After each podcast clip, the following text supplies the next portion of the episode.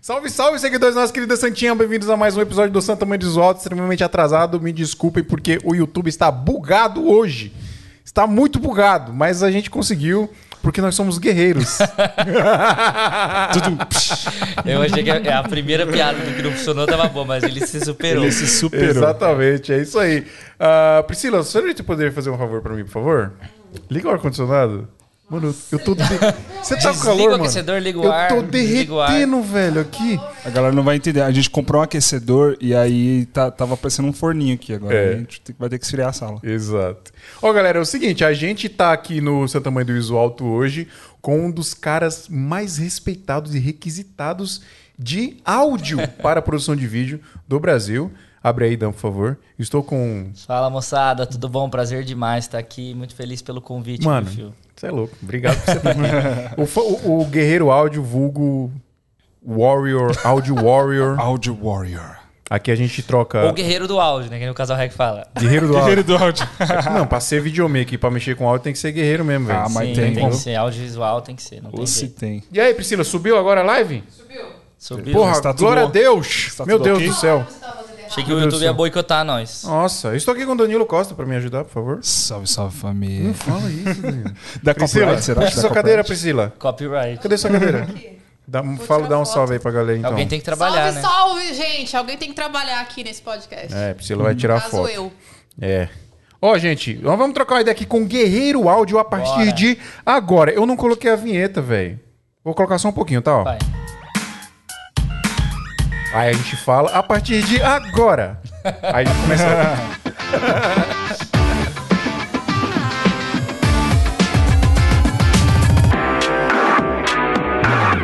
Então é isso, pessoal. Antes da gente começar, eu preciso muito pedir ajuda de vocês, né? Como vocês sabem, a gente precisa muito, muito, muito, muito demais da ajuda de vocês para continuar produzindo o nosso querido e singelo podcast aqui, o Santa Mãe do Iso Alto. E como é que você pode ajudar a gente?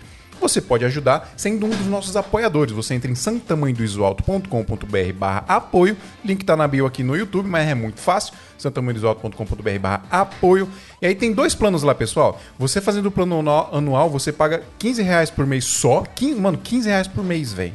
Não compra nem o Big Mac. Não compra mais um Big Mac. Não compra. 15 reais por mês, você ajuda a gente. Mano, você não tá ligado como que você ajuda a gente você ser um dos nossos apoiadores. E ainda de quebra, você entra no nosso grupo secreto do WhatsApp, que a gente fala sobre audiovisual. O melhor grupo de WhatsApp de audiovisual do Brasil. Yes, a gente fala sobre audiovisual e faz network lá, literalmente, 24 horas por dia. Tem gente do mundo todo lá, literalmente. E a estrutura aqui de áudio e vídeo tá bala. Tá monstro, não tá? bala. Tá Se, se o Guerreiro Áudio tá falando, quem somos nós, né? Não, e, e- e lá, mano, é melhor que Google. Você faz uma pergunta lá, o pessoal instantaneamente Exatamente. já Que- responde. Quem não conhece aí as enciclopédias audiovisueiras do Adriano, né? Você faz uma pergunta, o Adriano escreve pra você um, um formulário, assim, assim, ABNT. Muito. Tem meme interno que você Demais. Meme proib- interno é incrível. Meme Demais. interno proibido, pai. É Não dá pra nem falar. Esse que é o bom. Esse que é o legal. Mas aí, ó, e e dois recados importantíssimos, tá, pessoal? Primeiro, o grupo no WhatsApp tem é, vagas limitadas, porque o WhatsApp tem aquela limitação de 200 e poucas pessoas, já tem mais de 180 pessoas lá. Então, se você quer fazer parte dessa comunidade exclusiva aí, corre lá, santamanhodosalto.com.br E a galera apoio. pergunta até, né, por que, que a gente não migra pro Telegram, só que, cara, não é a nossa É intenção, justamente por né? isso, a gente É. quer uma exclusividade, que é um grupo com poucas pessoas Que a galera consiga interagir, se exatamente. comunicar. E quem tá lá mesmo é quem tá ali, é raizão mesmo que quer Só os brabo. Só os brabo do, do, do podcast Santo Mãe do Iso Alto. E ainda tem sete dias grátis, tá, pessoal? Entra lá, você tem sete dias grátis pra você testar. E se você não gostar, o que eu acho que é impossível, né? Você, você pode sair. Certo? Certo. Guerreiro Áudio. Bora lá. Mano, aqui a gente troca os nomes das pessoas, de quando é inglês a gente fala português, quando é português a gente fala que é, é inglês. Por exemplo, você sabe quem é o Pedro Marquinhos? Famoso, famoso. Pedro Famoso. Não tem ideia. Peter McKinnon. Marquinhos. Famoso Pedro Marquinhos. mais? Entendi. Fala, quem é mais? Entendi. O, você sabe quem é o. Ai. Não tem outro, não tô lembrando mais de ninguém, não. Pedro Marquinhos. É que o Pedro Marquinhos é. Pedro Marquinhos ele é marcante. Ó, eu só quero fazer uma, um- uma observação aqui, que eu quero esse padrão de qualidade aqui do- dos nossos convidados, porque o convidado veio com a camiseta a mesma cor da minha touca. É Aí, ó. isso. É Isso, isso. eu quero esse padrão é, daqui Eu não pra. sei como ele tá de toque e moletom aqui, né? É. Não tá quente, É só, mano. é só, é só pra manter o estilo. também. Só pra manter o tá estilo. Entendi. maluco, Só velho. pra. Só pra falar salve quebrar. Sabe quebrar. Salve, salve, querido. Então, mano, eu queria pedir desculpa pra galera aí, porque a gente teve uns probleminhas aqui na hora de transmitir, mas enfim, tamo aí, pessoal. Ajuda nós. Estamos on. Compartilha, por favor, essa live aí, tá? Se você tá nos assistindo, compartilha, ajuda a gente a alcançar o máximo Dá de o pessoas likezinho possível. pra gente aí também. E dá o like também, por favor. Comenta aí de que cidade você é pra gente saber aqui. Depois a gente vai respondendo perguntas aqui em tempo real também. Pode ir fazendo aí. Guerreiro Áudio. Warrior. Áudio Warrior. War. Eu não sei falar warrior. Warrior. War- Warrior. Warrior. Por que guerreiro, mano? É meu sobrenome. É teu sobrenome, esse nome é É guerreiro. sobrenome Caraca, real. Mano, que louco ter, um sobrenome foda assim, velho. Nossa, mano. Muita gente me pergunta por quê. Não, é o sobrenome mesmo. É, tipo, eu imaginaria que, sei lá, guerreiro, porque a no- a nossa profissão é uma guerrilha, né? Então. Você nasceu pra isso, cara. E é muito coisa daqui de São Paulo, né? Porque eu sou do interior, morei, antes de vir pra São Paulo, morava em Dayatuba. Lá eu era Marcelinho, porque meu pai chama Marcelo. Aham. E meu irmão era o guerreiro, o Lucas, é o mais Ah, novo. Aí acabou que quando eu vim pra São Paulo, todo mundo acaba chamando de sobrenome. Sim, e sim. Aí você assumiu Assumi, o, falei, o ah, lugar eu do já seu queria, irmão. né? Ah, eu quero ser Marcelinho. Aqui em São Paulo as pessoas falam. Aqui em São Paulo as pessoas chamam pelo nome, pelo sobrenome. Ah, tem muita gente, cara, que chama. Eu trabalhava em empresa na época, né? Trabalhava na Red Bull. Ah, Todo mundo se chamava é, por empresa sobrenome. é nome de guerra, Empresa né? é nome de guerra. É, Aí que é o sobrenome. O meu nome de guerra, quando eu, eu era guarda-mirim, guerreiro. Não. Eu era guarda-mirim. Sabe o que é guarda-mirim? Mas de onde? Eu morava no, no, no município aqui em São Paulo. Não chega a ser interior, não, mas é um município bem afastado que chama Embu-Guaçu. Nunca ouvi falar. É, longe. É longe. É, é perto de Embu das Artes ali? Então, é porque você tem Embu das Artes, Itapsirica e Embu-Guaçu. Entendi. Aí a é, ponta, tipo é o final. é o final do final do. Aí do você rolê. faz a curva, sai em Parelheiros, já sai lá em Interlagos. Entendi. É esse o rolê, porque faz o U. Assim, o Embu-Guaçu é a ponta do U ali. E aí, mano, lá tinha um esquema que era guarda-mirim. Que a gente ia lá aprender hierarquia e civismo, tá ligado? De fazer as marchas, os bagulho. Tipo, a galera preparando pra você ser do exército. e aí tinha, uma, tinha uns caras que gostavam muito, tá ligado? Mano, Vestia a camisa. Eu odiava, eu achava horrível. Mas sua mãe que falou, você vai lá fazer e é isso aí. Sim, aí eu tive que ir, né? Vacilo. Não, e você não tá ligado, porque era um lugar, o lugar que a gente fazia as paradas era tudo aberto. E, mano, e era em- praticamente em frente à saída da escola. Nossa. E eu, e eu ia de manhã pra Guarda Mirim e, e à tarde pra escola. E aí, mano, passava um monte de gente. E a gente, mano, tinha o cabelo rapado, umas roupas. Era real exército. Real E exército. Quantos anos você tinha? Putz, eu tinha 13 anos, mano. 12 É, é anos. bem naquela época que as crianças são. são Gosta, adora fazer o bullying. Adora fazer o bullying, né? Nossa. Não, era os coxinha mirim na escola. Hum, os coxinha. Então, mas por que que eu tô falando isso? Porque lá o meu nome de guerra era Rocha. Entendi. É o Rocha, sentido Rocha. Rocha já é nome de sargento, né? É, é. Exatamente. Não era ruim, não. Eu gosto. Não é. O Phil Rock. Impunha é. respeito, né? Impõe respeito. Phil né? Rock. Phil Rock. o Pedro Machado, que, que nosso colaborador aqui no podcast, é o Peter X. que mais? O Alexandre Montenegro é o Alexander Black Mountain. Black Mountain.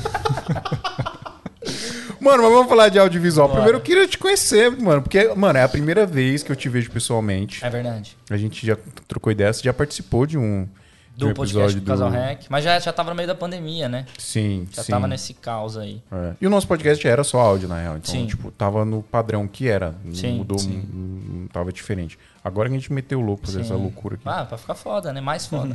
É. E... Mas eu não te conheço, mano.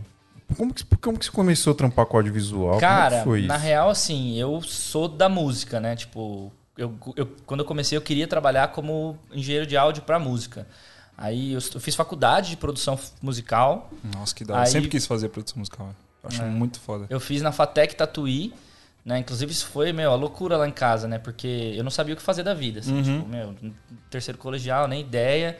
Aí falei, pai, seu chefe é o quê? Ah, meu pai é engenheiro. Ah, meu chefe é economista. Falei, ah, vou fazer economia então, né? Eu sei o que o chefe do meu pai faz, Eu- lógico. Eu quero fazer isso. Aí falei, vou prestar economia e tal, mas eu gostava muito de gravar já. Né? Eu tocava violão, aí comprei uma plaquinha, comecei a gravar. Eu comecei a ver que eu gostava mais de gravar do que de fato de tocar. Comecei a gravar meus amigos, e enfim. Aí achei esse curso de produção fonográfica. Eu tive muita sorte que meu pai e minha mãe me apoiaram muito, porque em casa era o contrário. Eu era o cara que ficava muito inseguro de fazer o curso, entendeu? De falar, putz, meus amigos vão achar o quê? Eu, tipo, putz, será que eu vou conseguir ganhar dinheiro nessa área. Então eu era, eu, eu era o preconceituoso e meus pais falavam, vai, faz. Caramba, Meu, você é novo. Foi o contrário, muito louco. É, eu doido, era o mano. preconceituoso, velho. Eu ficava tipo, pô, o que, que meus amigos vão achar? Muito tonto, mas é coisa de moleque, né? É. Lá em Tatuí tem, um, tem uns O conservatórios. conservatório, né? O maior pesado, conservatório do Brasil. E aí a faculdade é lá justamente por causa, por causa disso. Eles têm um estúdio que comporta gravação de orquestra, então eles têm um convênio com o conservatório. Então isso era muito legal. e tem uma puta estrutura legal Não, na lá é faculdade. pesado. Eu fui uma vez lá, quando eu tinha bandinha, a gente foi tocar num festival lá. Mas, Você, mano, você tinha banda de, de rock, né? Sim. DJ mano, também. 90% dos videomakers foram são músicos Frustrados na música. Desistiram. É. E aí eu fui tocar lá e eu, eu lembro que foi muito legal, cara. Conheci uma menininha lá, eu me apaixonei por ela. Tinha... Nossa, em Tatuí, não sei como que ele conseguiu isso. Não, tem umas meninas bonitas lá, cara. É que na minha faculdade, tipo, era 90% homem, né? Tipo, o curso de produção musical na época, né? Não sei agora chato. como é que é. Só tinha homem. Não tinha nem os, os rolês, as festas. Tinha, mas era fora, tipo, era em outras cidades. A gente ia muito, tipo... Aí juntava com tinha outros uma balada em. Sorocaba, a gente ia. Mas não era nem da faculdade, era uma balada em Sorocaba. Ah, Mas, sim. mas você morava em Tatuí? Morava, eu morava lá. Ué, E a é faculdade era né, mano? tarde ainda. Nossa. Então, justamente. Só que eu acabei morando lá há pouco tempo, porque eu prestei um- um- uma vaga de estágio na Red Bull pro estúdio de música deles. Era meu sonho trabalhar lá. Eles tinham acabado de abrir em São Paulo. Tipo, meu, os melhores equipamentos do mundo, uma sala feita por um espanhol, um negócio fora de sério. Eu falei, ah, me candidatei, abriu a vaga, né? Me candidatei e não passei. Deu duas semanas, abriu a vaga de novo. Eu Falei, meu, que, que- alguma coisa de deu merda, né? Sim, sim. Aí prestei, aí passei. Aí mudei pra São Paulo, transferi pra Embi Morumbi, que também tinha o curso de produção fonográfica, vim morar aqui. Aí terminei o estágio lá. Meu, foi muito legal. Do tempo que eu fiquei lá, o estúdio ganhou dois Grammys. Então, tipo, fui assistente de dois Grammys, o da Elza Soares e o da Tulipa Ruiz. Caramba, mano. Muito, muito disco legal gravado lá, um monte de artista gringo, um monte de artista nacional foda. O estúdio tinha um propósito muito legal. Eu falo tinha porque fechou esse ano, bad. Putz. Mas tinha um propósito muito legal de, de cultura, então não era não tinha fins lucrativos o estúdio, né? Então eram muitos projetos legais que eles apoiavam, assim. E aí quando eu saí de lá, eu falei, pô, vou trabalhar com música. Mas eu quero mixar música, o que eu quero fazer é o que o Funai fazia, é o que eu quero fazer. Só que acabou que, meu, não tinha muita vaga, né?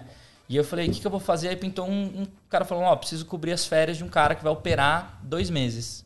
Falei, pô, vamos aí. Era uma produtora de publicidade. A princípio eu ia só mixar trilha. Falei, ah, ainda é mixagem, né? Sim. Então fui. Meu, e aí tinha outras demandas lá que eu acabei fazendo. Editava locução, nanana, e eu acabei pegando o gosto. E de lá, é, quando acabou es- esses dois meses, ele falou: Ó, você não quer ir pra outra produtora? Né? Falei, pô, eles, na verdade, eu até tava com a expectativa de ficar mais tempo lá. Eles acabaram perdendo uma conta grande. Ele falou: Ó, meu, não vou aguentar te, ban- te bancar aqui, mas eu vou te mandar pra outra produtora. Sim. E ele acabou me mandando para uma produtora que era a 9, que era uma produtora muito maior, inclusive, que a produtora que eu tava antes, que era a Audio Boutique. E fui pra 9, que já era tipo top 5 produtoras de áudio para publicidade do Brasil. Eu entrei de júnior lá. E aí fiquei de júnior lá um tempo, dois anos também. Fui promovido para sênior. Fiquei muito pouco tempo como sênior e teve uma crise muito grande, né? A produtora teve uma crise e eu acabei saindo. Nessa época eu falei, ah, meu, puta, vou, vou, vou montar um estúdio, vou inventar alguma coisa. Tinha uma produtora que eu falava assim, cara, eu só vou entrar de novo em outra produtora se a Jamute me chamar. Jamute, É, que era tipo, era, top. era era- onde eu sonhava trabalhar. Eu Falei, meu, Aham. se eles chamarem, eu vou. Só que daí, tipo, eu montei um estúdio com um amigo, com o Guga. E hoje, inclusive, o Guga trabalha na Jamute. eu montei um estúdio com ele, a gente montou um estúdio que ia ser meio publicidade, meio música. Assim, a gente não sabia meio o que a gente queria, vamos fazer tudo e é isso aí. É isso. Né? Vamos tipo, aí a gente pegou um pagar. DVD de sertanejo pra fazer na época pra gravar, mixar. O do Guga ia produzir, que ele era produtor. Aham. Nisso teve uma vaga na Jamute. Falei, ah, vou me candidatar. Me candidatei. Igual eles candidatou lá no, no, pra Red Bull. Ah, É, e aí entrei. Aí falei, putz, vou conciliar as duas coisas. Aí, tipo, meu, eu trabalhava na Jamute das 9 às 6 e do estúdio das 6, Das seis e em meia diante. até, tipo, aí, meu, não aguentei. Deu três meses. Ah, imagina, Falei, não, não tem Pô. condição de continuar. Já morrer, velho. E aí, acabou que... Você, o- você era tipo Július. é, Tinha tipo, dois tava empregos. tipo de...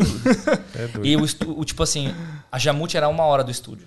Então eu saía às seis da Jamute e chegava às sete no estúdio. E aí era uma hora da minha casa. Daí eu tinha que voltar. Nossa. Tipo, não- era total, não valia a pena, insustentável.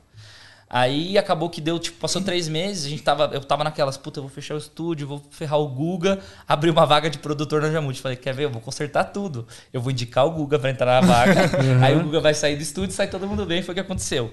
Só que a vaga era em Curitiba, eles têm uma filial lá também, o Guga acabou mudando pra lá, tá lá até hoje, feliz da vida. Top. Aí é, fiquei na Jamute até o momento que eu falei, cara, é, eu quero sair um pouco do estúdio para fazer um pouco do som direto, que era uma coisa que eu não tinha feito até então. Tinha feito poucas vezes pela Jamute, mas não era a praia deles, eles eram uma produtora só de pós. Então a gente fazia, meu, vários e vários filmes por mês. Tinha uma equipe gigante, turno. A produtora era quase que 24 horas, era tipo, sei lá, das 7 da manhã às 3 da manhã, gente Ô, trabalhando. Saudade. Tipo, meu. mas, mas era massa, cara. Assim, era muito organizado. Por turno a gente era CLT. Era um. é, Assim, só agradecer ao James, que é o dono, cara. Um cara que da me hora, ensinou né? muito e. Puta chefe, cara, assim. Cê- um será que aquele cara de que, que fazia os foley ficava jogando os bagulho no chão assim pra fazer o som de. Não, cara. Na, na publicidade se faz pouco foley por causa de tempo. Né? Ah, Acaba que não, é imagino. tudo banco e, meu, E vai embora. Vai que vai. Assim, grava quando, tipo, uma coisa muito específica. Tipo, puta, uma cadeira de escritório que tá fazendo um negócio. Ah, beleza, levanta. Aí já tinha o microfone lá pronto, a gente gravava. Sim. né? Ou quando era um projeto muito muito complexo, aí a gente gravava também. Uhum. Porque na publicidade tem um lance que eles costumam fazer que é durante o dia é muito apaga-fogo, né? Então a gente tinha muito ajuste para fazer. Sim. E geralmente o cara da noite, ele é sempre o, o melhor cara da produtora. Aham. Né? Que no caso lá a gente tinha o Otávio. Não tem telefone tocando é pra encher o humano, saco. Exato. E aí o cara da noite era o que pegava justamente, que acabava fazendo as coisas com mais detalhe, porque era a hora que o telefone não tava tocando. Sim. A gente durante o dia era assim, ah, beleza, vamos fazer aqui, vamos. Do nada entrava a coordenadora na sala. Para tudo agora, precisa mandar outro negócio. 30 alteração no vídeo. É foda, era, era bem assim. Caraca. E aí, quando eu saí, foi meio que tipo, ah, meu, vamos, vamos sair e ver o, que- o que, que dá, entendeu? Eu tinha alguns. Eu tava fazendo muito freela na época, já tava de novo, quase que com dois empregos no final. Aí eu falei, meu, vou, vou, vou arriscar e vou, Focar vou pra cima. E aí deu certo, cara. Foi, foi acontecendo. E no começo aconteceu uma coisa que eu não imaginava, que foi eu comecei a fazer muito mais som direto do que pós. né? Você queria isso ou Não, aconteceu? aconteceu. Tanto que hoje eu tô tentando cada vez mais inverter isso, porque no começo foi muito legal, né? Tipo, meu, um monte de viagem, um monte de coisa. Puta, vamos, vamos. Hoje eu já penso, tipo, meu, já moro junto com a minha namorada, tem um cachorro, eu fico cinco dias fora, já fico tipo, poxa, cara, e o Ruizinho? Que Dá saudade. é, dá uma saudade. Então hoje eu já quero ficar mais em casa e tal. Uhum. Né? Então hoje eu tô tentando focar mais na pós. Até porque eu vejo que o som direto também chega um momento que é muito mais. é, ele é muito mais técnico, né? Do que criativo. Sim. E na pós eu tenho um lado muito mais. Mais criativo, é verdade. Faz sentido demais isso. Porque o som direto tem capital que tá rolando aqui. Exato. né? É, não, E é não isso, tem né? muito, não tem muito o que fazer. É totalmente técnico. Você depende muito de equipamento. Uhum. Né? Tem um. Quando você fala, tipo, ah, o, o profissional né, mais simples ou o profissional mais premium, né?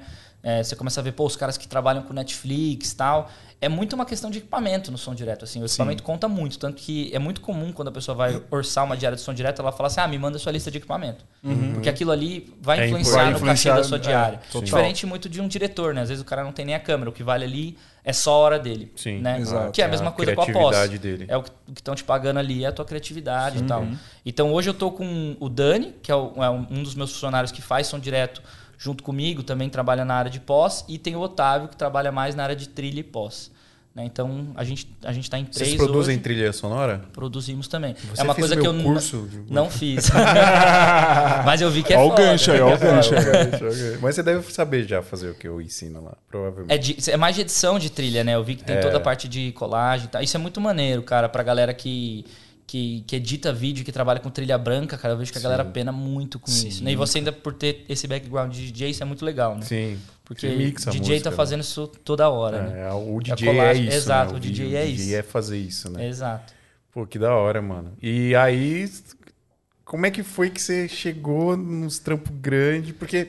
Ah, peraí, antes da gente Bora. entrar nisso, explicar pra galera o que que é som direto, que a gente não sabe. Bom, é né? verdade. Sim, O que, boa. que é som direto? Som direto é a captação de som no, no set, né? Que em, em inglês eles chamam de sound location, né? Que é a, Aham. a gravação no local ali. Já Né? foi pra fora filmar, não? Não, filmar não.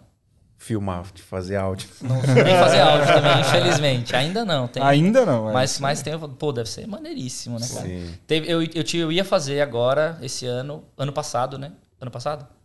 Ano passado era pra gente ter ido em junho pra Espanha, né? Fazer aí um projeto, mas acabou que a pandemia cancelou e Nossa. Ia ser minha primeira viagem. Bendita Então, pandemia. Ai, que gostoso. Então, é, som direto é isso, né? Você ir lá, você põe o boom aqui e você capta a voz. É, a galera aí, quem nunca viu o cara lá, tá uma diária de publicidade, tá o cara todo Segurando cheio a de, vara, de bagulho colete. aqui no peito, com a vara assim. Tem uma técnica pra você segurar a vara que pra Cara, não cansar? assim, eu já vi. Eu já vi. Na pandemia teve muito cara de Hollywood que fez vários, é, várias lives mostrando as técnicas. Mas é meio que assim, o jeito que você aguenta no seu braço. Tem uns caras que apoiam na velho. cabeça, tem outros que apoiam no ombro. Hoje em dia tem uns coletes também que Então tem isso uma que alça perguntar, não é small possível, ring tem que ter tipo um easy rig de... Sim, de- exato, que ajuda De ali, microfone. Né? E pedestal. Na publicidade hoje, estúdio é muito pedestal. Muito pedestal, né? No pedestal ali já era. Tipo, É, meu, o- o ontem Virso- tava gravando 14 vídeos, assim, não tem quem Não, fique é, não lá tem o dia como, velho, inteiro cê é fazendo, louco, não tem velho. condição. Agora tem... Fala aí do Virtus. O Virso, ele tava aqui semana passada, né? Virtus? E a gente fez um, um trampo que eu tava fazendo som direto pra ele. E, tipo, mano, bem assim, a gente não tinha os equipamentos tops e tal. E aí a gente gravou é, com uma artista num, num estúdio. Eles locaram um estúdio lá só pra, pra ter o cenário. E aí tinha, o estúdio tem pedestal pra caramba, né? Sim. Aí eu olhei assim e falei, mano, eu não vou ficar uma hora aqui. Catei o pedestalzão lá, fiz um esquema lá com a varabum e bale, velho. bala. E voz. É Tem uma fita isolante Uma fita isolante. pra segurar. Quer ver uma situação que não tem como, que você tem que ficar o dia todo segurando o bagulho e que deve ser in- inacreditável de horrível?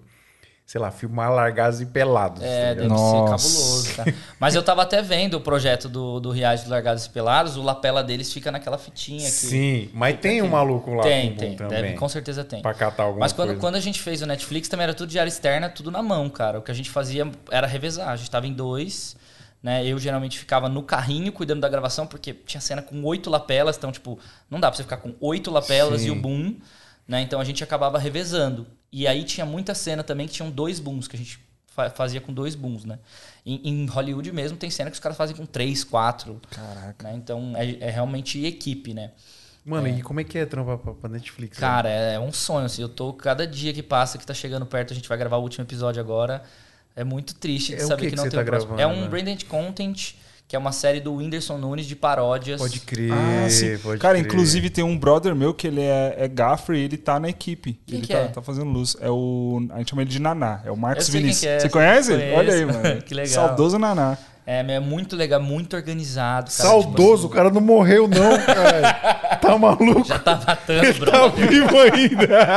Caraca, velho. tá igual eu querendo falar bonito com ele. falar bonito. Minha primeira namoradinha, eu queria falar bonito pra ela. Eu falei, você é minha. Minha. deu- minha deusa. é que De fala? ébano. De ébano. Ela era japonesa, velho.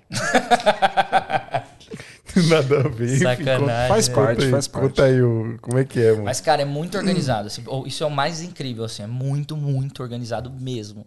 Tipo, a gente tem, eles, a gente tem um plano de filmagem, né? Extremamente completo ali. É, eles mandam todo o método de organização de arquivo deles. Então, tipo, até a nomenclatura do gravador tem um jeito certo de nomear. Tudo, por plano, por cena. É, e eles têm também ah, um PowerPoint que tem, tipo, tudo que vai acontecer lá. Então, todos os figurinos, nananã. A partir daquilo, eu consigo saber, putz, eu vou ter um problema para esconder o lapela nessa roupa aqui. Sim. Aí eu consigo entrar em contato com o figurino, a gente organiza tudo como é que vai ser isso. Ah, vai precisar de 20 minutos aqui para costurar o lapela para esconder. Ai, rola isso de costurar Rola, o lapela cara. na roupa. Dependendo da mano. roupa, rola. Caraca. A gente, num dos episódios que a gente fez que já saiu, que é o Lúcio Fei, a Elana, que é uma das atrizes, ela tinha uma roupa que era só um top aqui. Lúcio Fê. E- é uma paródia É o Whindersson, Lucifer, né? Priscila. Era pra ser o Lucifer. É o Whindersson. Paródia do Lucifer, é o Lucifer.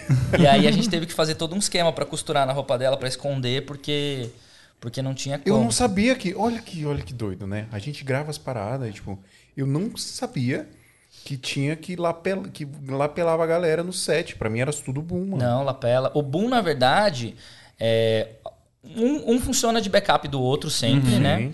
Mas o boom ele capta outras coisas que é, por exemplo, o ambiente, então Sim, é muito sim. legal. Passo, tipo. Exato, e foley, ruídos, e assim, foleys foley. naturais, Uhum. né?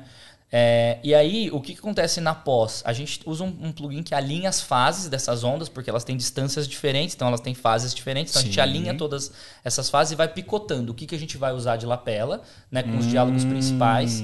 E aí a gente consegue fazer uma automação de volume no boom para deixar aquele ambiente natural. Então é Uhum. uma soma dos dois. Então quando me perguntam a boom ou lapela, eu falo que é os dois porque geralmente na pós a gente faz uma estar soma. junto ali. É. Caramba, Muitas vezes também tem gente que eu já vi fazendo, tipo, meu, deixa eu corta o agudo do do do lapela e deixa o agudo do boom e corta o grave do boom, que muitas vezes tem reverb dependendo da sala e aí Aham. faz uma soma ali diferente.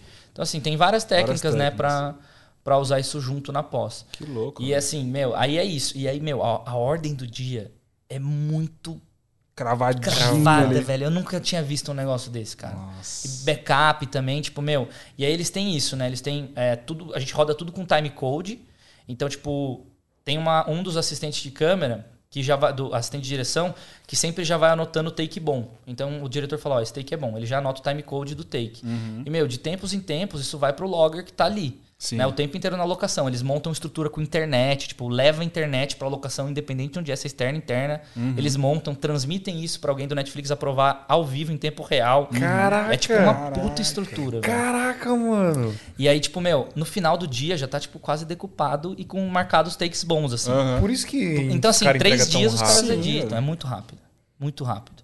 Nossa, que louco. É mano. sinistro, velho. Meu, É pra gente que sinistro. trabalha na, na guerrilha, assim, na doideira, ver uma parada dessa, você, você. E é legal porque você percebe o quanto isso é importante, cara. Porque a gente vai fazer as coisas, e aí, mano, vai, vai fazer, resolve ali. Às vezes você tá com um, duas, três pessoas. E aí você chega do computador, você descarrega aquele monte de arquivo, tem que ficar vendo o que, que é o que, renomear. Exato. Puta. Não, uma Mas pessoa haja lá. dinheiro, velho. Haja pra- dinheiro. Ah, isso sim. sem Não, teve, um, teve um, um dos sets que a gente foi que tinha quase 100 pessoas, cara. 80 pessoas, sei lá. E a gente fechou uma ponte. Tipo, teve que falar com a prefeitura da cidade pra fechar uma ponte pra gravar na ponte.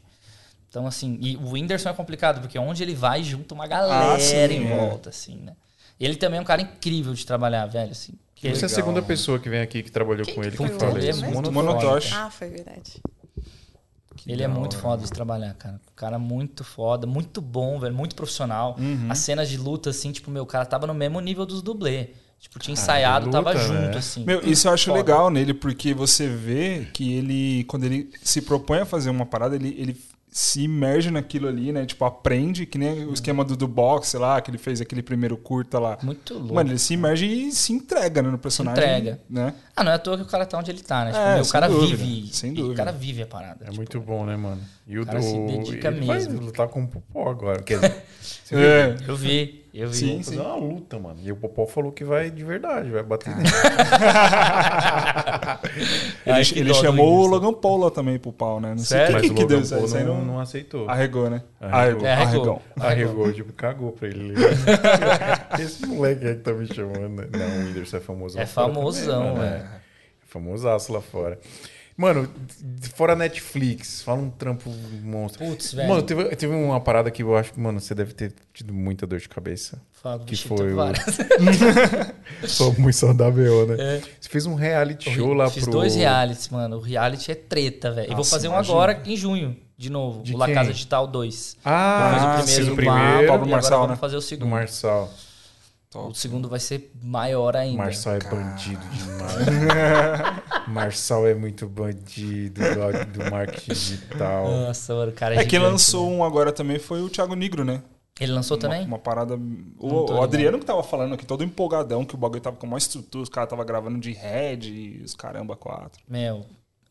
É, o- ah, eu vi que o Thiago Negro tinha feito umas lives de Red em 8K, falou que tava em 8K, eu fiquei pensando É. no YouTube não transmite 8K. É, então. Por que ele gravou de 8K? Não Só gravou, pra- né? Só pra falar, né? Deve ter transmitido em 1080, marketing, né? certeza. É, marketing puro. Não, essas câmeras botaram 8K aí pra marketing. Pra né? marketing, Não total. O cinema, e não, o Netflix não grava em 8K, né? Não grava, não, não transmite, é, é o 4K, né? É. Nosso olho enxerga 8K direito, né? Pode crer, mano. É Mas isso. diz aí, como é que foi esse esquema aí de, de fazer reality? Como que é essa? Cara, é, é- a, a pré-produção é um, é um bagulho de louco, assim, porque você tem que pensar em tudo de tudo, né?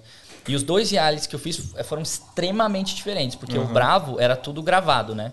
Então Ah, o Bravo era. era é, não, não tinha esse lance de transmissão sem fio. Tinha o lance de gravar com, como. Exato, o- como se fosse um som direto. A Netflix diferença e é que era depois- muita gente. Ah, sim. Porque a gente tinha. Meu, tipo, ia gravar o campo, né? Então, primeiro de tudo, quando eu nunca tinha trabalhado com futebol, então eu falei, pô, eu preciso ter alguém de futebol comigo foda Que nesse entenda, time. né? Exato.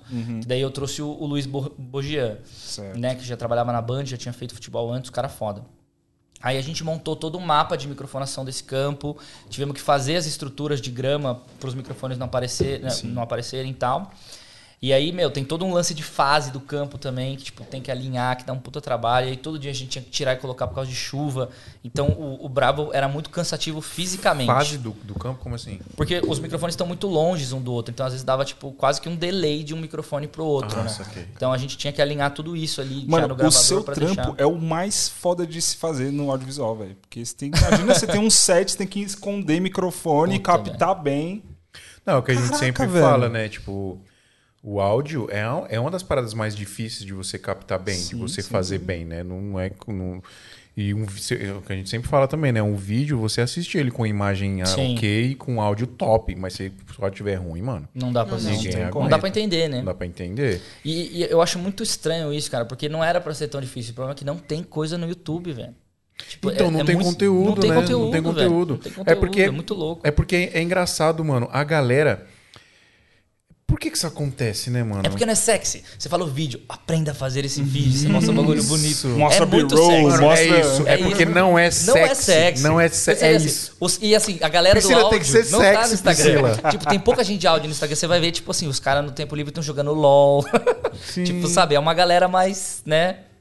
Né? Não é a galera. é uma a galera tri- do uma cinema é tribo mais à descolado. Todo parte, mundo né? quer ser a galera do, fio, do vídeo. Ah, Né? Tipo, seria tipo o baixista da banda, entendeu? As meninas todas querem pegar o vocalista, né? Óbvio, o baterista. O baterista. Exato, é o diretor. Quem quer saber do cara do áudio, né? É o- ó, na banda, as meninas querem pegar o, o vocalista que tá na frente e o baterista que faz ba- mais barulho. Exato. Mas o baixo, irmão, tira o baixo da música pra você Sim, ver. exato, exato. Exatamente. Mas ninguém liga pro baixista. É sempre um estranhinho ali que É. tá ali, quietinho na dele.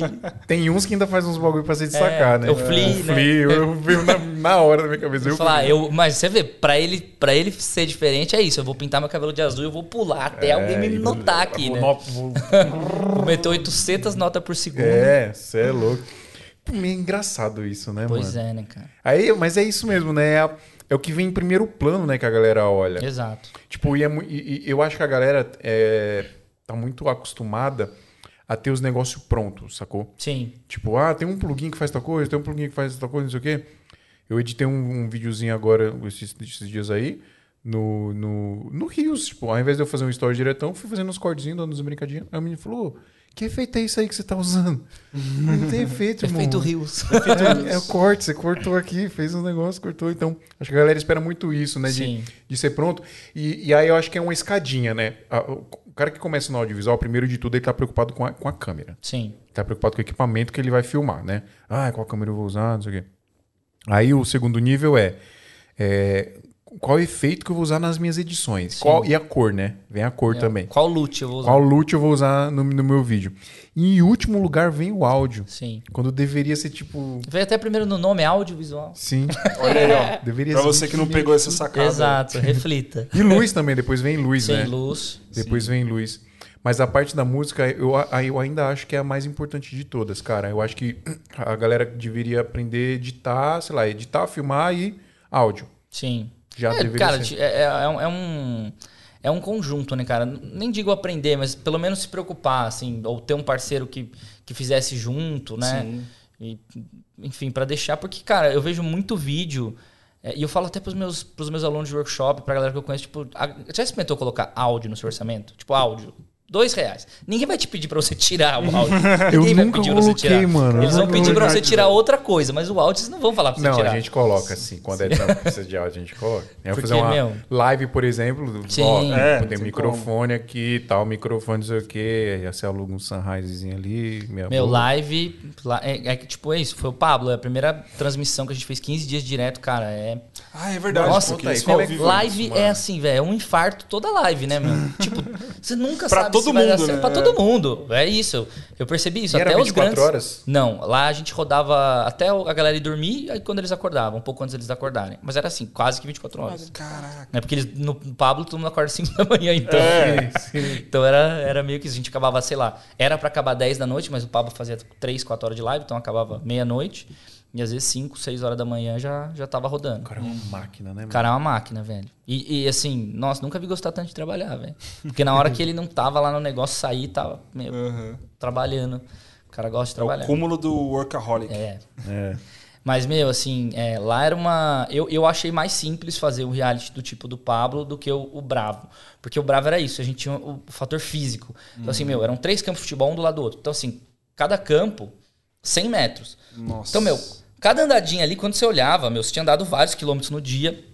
No sol violento, tipo, meu, não, não tinha nada, era um toldinho que a gente tinha. Uhum. Então, assim, meu, era, o cansaço físico era muito grande. Sim. Nesse do Pablo, a gente tava com um sistema sem fio, que era o Accent, que é um dos melhores sistemas sem fio que tem, que fazia o Big Brother até esse ano, esse ano mudou. Mas era o sistema sem fio mais foda que tinha.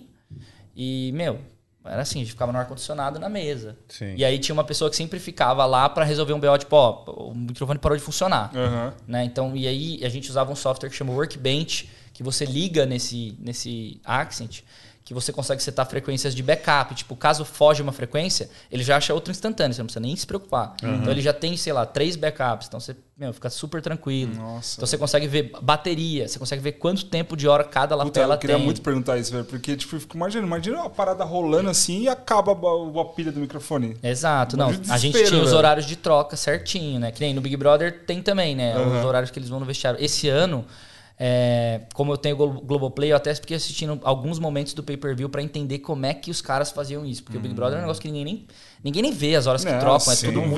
vê produção zero, né? É, e tipo, a, a- a piscina, né? Que é uma coisa muito. Sim. que é complexa de fazer, porque não existe, assim, os transmissores à prova d'água Aham. mesmo, que a galera joga a vera na água. Sim. Né? Tem as cápsulas, tal, que pode molhar, mas assim, é mais pra uma chuva, uma cena de chuva, Uhum. ou uma cena de, que nem lá do Bravo, que a gente tava usando a prova d'água por causa do suor. Não né? pra entrar na piscina. Não pra entrar na piscina. Então eles têm alguns booms ali em cima da piscina que você nunca vê e fica com puta som e os caras estão mixando isso na hora. Tipo, é Mano, muito louco, louco. Lá deve ser uma equipe gigantesca, Ah, velho. Eu não tenho mano, noção quanto Big são, mas deve ser assim, coisa de outro planeta. E todo ano eu vejo que os caras estão, tipo, meu, ficando Melhorando. melhorando. ficando mais foda. Você vê, tipo, dos anos atrás, assim, o áudio era, tinha umas horas que o áudio era muito ruim. Sim, sim. É. E ainda tem coisa ruim, tipo, meu, o cara. Várias vezes eu vejo, tipo, meu, tá lá um puta assunto importante, a mina deita em cima do dedão, de Ah, barriga é. pra baixo, tapando a capa. e os caras vai, meu. É isso, o assunto é tão relevante, a galera fazer, quer né? tanto ouvir. Sim, é isso, não tem o é. que fazer. Tem que fazer. Não tem o que Eu- fazer. E, e isso é até da hora porque gera o- a curiosidade, né? O público fica, mano, o que, que ela falou, velho? Exato, exato. Mas tem microfone espalhado pela casa também, né? Tem. Acredito que tenha booms espalhados Sim. pela casa para os caras terem de backup ali. Sim. Com certeza. Pegar Eu- é muito legal isso. Até você tava falando da parada do que você gravou os, os, os realities e tal. Pra gente ver a importância de planejar, cara. Porque muita gente que tá começando no audiovisual não tem essa visão. Tipo, o cara visa ali aprender a mexer na câmera, aprende a editar, aprende transição, pá, mas o cara não se preocupa em, em aprender a se planejar. Tipo, cara, o que, que eu vou gravar? Gravar tal coisa, então eu preciso disso, disso. É, tal horário eu tenho que fazer isso, tenho que levar equipamento, tal, tal. Tipo, é uma coisa Sim, mega importante pra produção e E eu acho que assim, a pré-produção é, é onde separa a galera, mano, o, o grande dos, dos pequenos. Assim, eu vejo que, tipo, um trampo grande de publicidade, se os caras têm um orçamento reduzido, meu, a primeira coisa que eles vão fazer é não alugar uma câmera de cinema. Tipo, vamos rodar Sim. com uma, né, que uma Black tem. Magic que roda muita publicidade. A maioria de Black Magic hoje, Hoje em em dia. dia, né? Tipo assim, em vez dos caras. Hoje eu vejo que tem muito filmmaker que emociona. Pô, vamos gravar uma publicidade grande. Pô, eu vou rodar de ar. Tá, mas e a arte? Não, cara, tipo, arte figurino foda é muito onde separa ali, né, os meninos do- dos homens, né? Mano, e Porque, na meu, boa, uma- não tem uma- necessidade nenhuma. Exato. que tipo, uma adi- Black que que Magic com uma lente de cinema, Sim. né? Tipo, meu, já Entrega é. ali. Entrega o que, que adianta você alugar uma AR e rodar o bagulho tudo feio, com figurino Exato. zoado? Não, mas é que na luz? real, mano, e sabe o que acontece? O, as agências de, de publicidade, elas sabem que não precisa, mas Sim. elas colocam essa câmera pra Sim. crescer uma moralzinha, do cliente. É, Sim. o cliente Pra olha- aparecer ali no. no A mesma BTS. câmera que filmou os Vingadores tá filmando o comercial da minha marca. tá? Exato. Não, e aí o diretor contrata um cara pra fazer o behind the scenes, né? Tem, que aparecer ele lá na, na cadeira, ele sentado, no carrinho, né? Sim. Com a, a arre aqui e tal. Assim, óbvio, né? Não, não tá vamos falar que é ruim, é maravilhoso. Não, é muito bom. Obviamente. Inclusive, queria. É, inclusive queria uma, o Marcos. Por favor. Mas, mano, às vezes não tem necessidade nenhuma. E a é uma câmera trabalhosa também pra quem tá operando. Ela não é prática, né, velho? Sim, é, Eu- precisa do, do diretor de fotografia, o assistente, primeiro assistente de câmera, segundo assistente de Não, câmera. mas eu digo ela mesma, se você comparar uma Red com uma, com uma ARRI, ela tem. Ela, por mais que eu ache a qualidade da ARRI muito mais legal, parece muito mais película, né? O look é mais bonito. Mas ela dá muito mais trabalho, ela é muito mais analógica, né? Muito mais sim, hardware, né? sim, sim. Agora, pô, a Red tá com aquela Komodo, né? Eu não tinha gravado com ela ainda, não tinha nenhum set que tinha. Outro dia eu gravei num set com o Mário, meu, puta câmerinha prática, velho. É o tamanho de uma Blackmagic, tem tudo ali, meu. Puta, a câmera é. Você filma, Guerreiro? Não, eu falo filmar, mas é. Tá Não, é-. Sim, mas Não filmo, cara. não pega em câmera pra filmar. Assim, tipo, esses conteúdos meus, assim, antes desses últimos que eu fiz agora, eu fazia alguma coisa ou outra. Eu tenho uma 70D, né? Meu irmão gosta muito de fotografar, então, na verdade, hoje a câmera é mais dele que minha. Gente comprou junto, mas fica com ele. E. E aí, de vez em quando, eu pego, mas assim, não. Eu, eu gosto mais de editar. De editar vídeo eu gosto. Eu fiz o curso do Pinhel, aí depois de- daquilo eu comecei a estudar mais, então eu gosto de editar. Mas de filmar, eu não. E, e, cara, eu gosto de, da pós, eu gosto de ficar no estúdio, no ar-condicionado. criar. Que engraçado, mano. Olha que engraçado. Eu, é uma das primeiras pessoas que prefere ficar no estúdio do que tá na rua. Não, filmando. exato, cara. Nossa, a galera fala assim, meu, vai ter uma viagem em 15 dias. Eu já fico, nossa, 15 dias de viagem. É eu nem vi onde é, eu já fico, É porque você trabalha, já trabalhou muito viajando, né? E Nossa. você, tipo, aí você vê que não é tanto glamour assim como a galera Não é, pensa, cara, né? é zero glamour. Zero glamour. Assim, eu, o, eu tava até falando, né? Eu fiz a viagem da Volks com o Léo Cavazana. E, meu, eh, a gente levou outros clientes na viagem e tal. Foi uma viagem que a gente toda pré-produziu, meu. Pra, galera de, de, de foto e vídeo que faz isso na pegada que eles fazem, velho. É muito corrido. Não aproveita nada da viagem. Você vai na Não. cachoeira, faz um monte de foto bonita. É O- muito lindo o- pra quem tá vendo no Instagram, mas pra quem tá lá, é um pulinho pulo, de 10 mano. minutos na cachoeira. Já acabou, era. Já O Num Pulo tava aqui ontem e eles fazem Sim. isso, né? Eles vão viajar e é pra produzir conteúdo. Eles, Meu. eles curtem, eles estavam falando, eles curtem a viagem, óbvio, porque, né? Eles gostam de fazer, gostam Sim. de É, e muito do, do conteúdo deles é mostrar a experiência de estar Sim, curtindo ali, sim. né? Isso é legal, né? É, é gostoso quando você gosta de você ir, você filmar. Isso faz parte da diversão pra quem gosta. Sim. Mas quando você vai só trampar, mano, pros outros. Exato. É, o, exato. o cliente tá se divertindo, né? Você, Sim. zero. É, e eu tô muito nessa, depois de fazer o Netflix, eu tô muito querendo migrar um pouco pro cinema, cara. Assim, eu, eu- eu- a ficção é muito. Eu entendo, porque a galera de cinema até fala, ah, a galera da publicidade. Assim, eu nunca entendi isso. Eu falava, ah, mas esse cara é uma cuzão. é, é, o negócio é diferente mesmo, cara. A vibe é Outra outra. pegada. Tipo, é, meu, assim, eu, eu acho que eu nunca tinha feito uma pós, né? Tipo, que eu tinha uma semana e, tipo, eu tinha que entregar, sei lá, sexta-feira, 8 horas. Era sexta-feira, 7 e meia, ninguém nem tinha me ligado. Tipo, ninguém, era só. Eu criei, entreguei ali. Tipo, nossa, cara, foi tão mágico. É, assim. Só quem trabalhou com publicidade sabe que isso é, É. é um sonho, né? É um Porque sonho. porque Publicidade. é isso. Deixa eu ver o- como é que tá ficando. Aí você manda, não tá pronto. É. Aí a pessoa, mas ela não entende. Mas isso aqui. É porque eu falei, não tá pronto. Aí, entendeu? Não, pu- publicidade, a, a deadline na sexta-feira, terça-feira, meio-dia, o cara tá. E aí, mano, como é que tá? Tá Exato. pronto? Não, quando o cliente. Eu lembrei de um meme. Quando o cliente pergunta como é que tá ficando, você manda um print da timeline. tá ficando assim, ó. Tá legal? Tá, É tá isso, timeline lá. Nossa, cara, é foda, dá uns mini infarto, velho. Nossa. Nossa. Mas na, na publicidade você diz, não, você não tem isso. Você, tipo. Do quê? De ter uma semana? Jamais. Não, nunca. Jamais. Publicidade. Publicidade. é tudo corrido. Cliente grande, cliente pequeno é a mesma coisa. É, é correria. É, mas publicidade é assim mesmo, né? Publicidade é assim, Não tem não, jeito. não tem jeito. E é muito cacique, né, mano? Sim.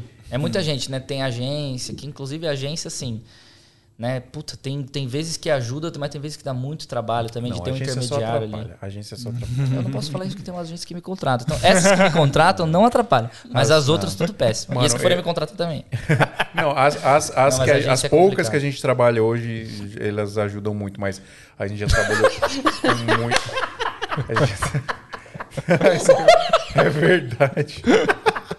O cara pensou, vou me redimir aqui. não, as, as poucas, eu as poucas, porque, mano, é, é triste. Quando Sim. pega trampo, pega orçamento de agência, a gente já bota um, um tiquinho acima, porque. Não, é ajuste, né? porque Isso mano, foi, cara, isso foi uma coisa muito maluca, que é uma coisa do Brasil. Porque assim, cara, quando eu fui. Minha namorada tava fazendo um mestrado em Boston e eu fui pra lá. E eu consegui ter um contato com um cara que era o coordenador do curso de pós-produção de Berkeley, de áudio pra vídeo. Aham. E aí eu fui passar um dia no estúdio desse cara. Meu, eu, eu fiquei em choque com o tanto de entrega que eles faziam um dia.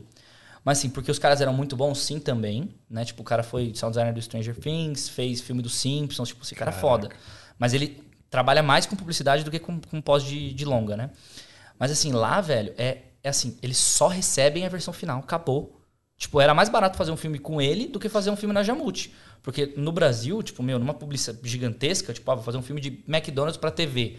A gente faz o som do animatic, tipo, do desenho, Hum, no- do caraca. esboço. O cliente aprovar. Aí, às vezes, tem 15 versões de O animatic. brasileiro 10 vers- gosta de burocracia, guerreiro. Lá fora era assim, 400 dólares a hora. Acho que, acho que era tipo, 400, 200 dólares a hora que o cara tinha lá. Tinha edição, mixagem, era diferente. Meu, era 3 horas o cara matava um filme de 30 segundos, 2 horas e meia. Pá, o cliente pagava ali 3 horas, que tipo, meu. Não, não é o tanto que cobra uma produtora grande de áudio hoje pra fazer um filme de 30 segundos O do brasileiro, McDonald's. o, bra- o brasileiro, ele gosta de burocracia. É, é- O brasileiro inventou cartório. Foi o brasileiro que cara, E o imposto de renda no Brasil? Nossa. Eu nunca vou esquecer uma vez que, eu- meu pai, meu pai foi transferido para alguns países no meio de, né, desses últimos anos, e um deles foi a Suécia. E eu lembro que uma vez meu pai estava tentando explicar como era o imposto de renda para um filho de um sueco amigo dele da minha idade. Ele falou assim: "Cara, deixa eu ver se eu entendi. O governo sabe o quanto você tem que pagar de imposto, mas ele faz você fazer essa conta, e se você errar nessa conta, você paga uma multa. É. Tipo, não faz o menor Qual que é o sentido. sentido, né? Tipo, lá os caras recebem uma carta e pagam. Acabou. É esse, mas assim, né? Tipo, o governo já sabe o quanto você tem que pagar de imposto. Tem- existe um meme. Existe. E- Explique isso para um gringo. Esse meme é incrível, cara. Não, mas é mesmo, não faz sentido Não faz sentido nenhum. cara. Eu até fui pesquisar sobre depois, parece que foi um lance de, meu, desemprego, ó, precisa de conta, vamos dar dinheiro pro contador. Pá, criaram esse negócio pra, pra gente ser obrigado a contratar contador. Caralho. Pra girar a economia. O Ju, te amo, viu? Mas. Tem necessidade. O Juliano é nosso contador. Mano, ó, deixa eu fazer um negócio aqui antes que eu me esqueça. Você conhece a Brasil Box? Óbvio, quem não conhece? Brasil Box tá bugada aqui na TV, porque a gente teve que fazer um negócio de última hora. Nem Mas sei por que tá assim. Mas ó, pessoal, se você quer comprar equipamentos de áudio os melhores que existem, esse microfone só tem na Brasil Box. Né? Só tem na Brasil Box. É, não E tem, você tem está- algum lugar? Não É. Você tem. está ouvindo a qualidade desse microfone. Olha Ó, esse gente, pra microfone. podcast, não vem me comprar condensador, gente. Pelo amor de Deus. Aí, ó, escuta aí, escuta o cara. Os dois primeiros episódios a gente gravou um condensador, mas é porque era o que a gente Era tinha. isso, É. não, vai pra cima. Mas é Eu- horrível. Eu, vejo muita gente que compra os condensadores bons, pedestal, e fala. "Pô, eu Não, tipo, o cara gasta dinheiro e fala, bonito." não, vou comprar isso aqui que é Ah, top. É, eu vi o podcast da Dua Lipa, tipo, daqueles NPR Sessions. Ela Sim, cantava no sim. meio de uma banda. Aí, tipo, meu, tem vários vídeos no YouTube dos caras do, do NPR tirando a, a cápsula, do cápsula. microfone condensador e botando o microfone dinâmico, porque... Porque só, só pra quer o- aparecer, Só pelo só pra visual. ficar bonito. É visual. Não do NPR, né? Mas, enfim, dos caras fazendo isso pra... Aham. Porque é uma coisa visual, a galera Sim, de arte vai, sim, pô, sim. precisa modificar, modifica. Mas, cara, tem que ser dinâmico, velho. Esse aqui, o PodMic, ele é um clone de um microfone da, que chama RE20, da Electrovoice, que era muito usado em rádio, Uhum. né? Tipo, é o, o Electrovoice RE20 e o Shure SM7B, que era Que é o mais famosão. rádio é o hypadaço, né? É, o hypadaço. Mas assim, meu, a Rode é muito boa em fazer esses, entre aspas, clone, né?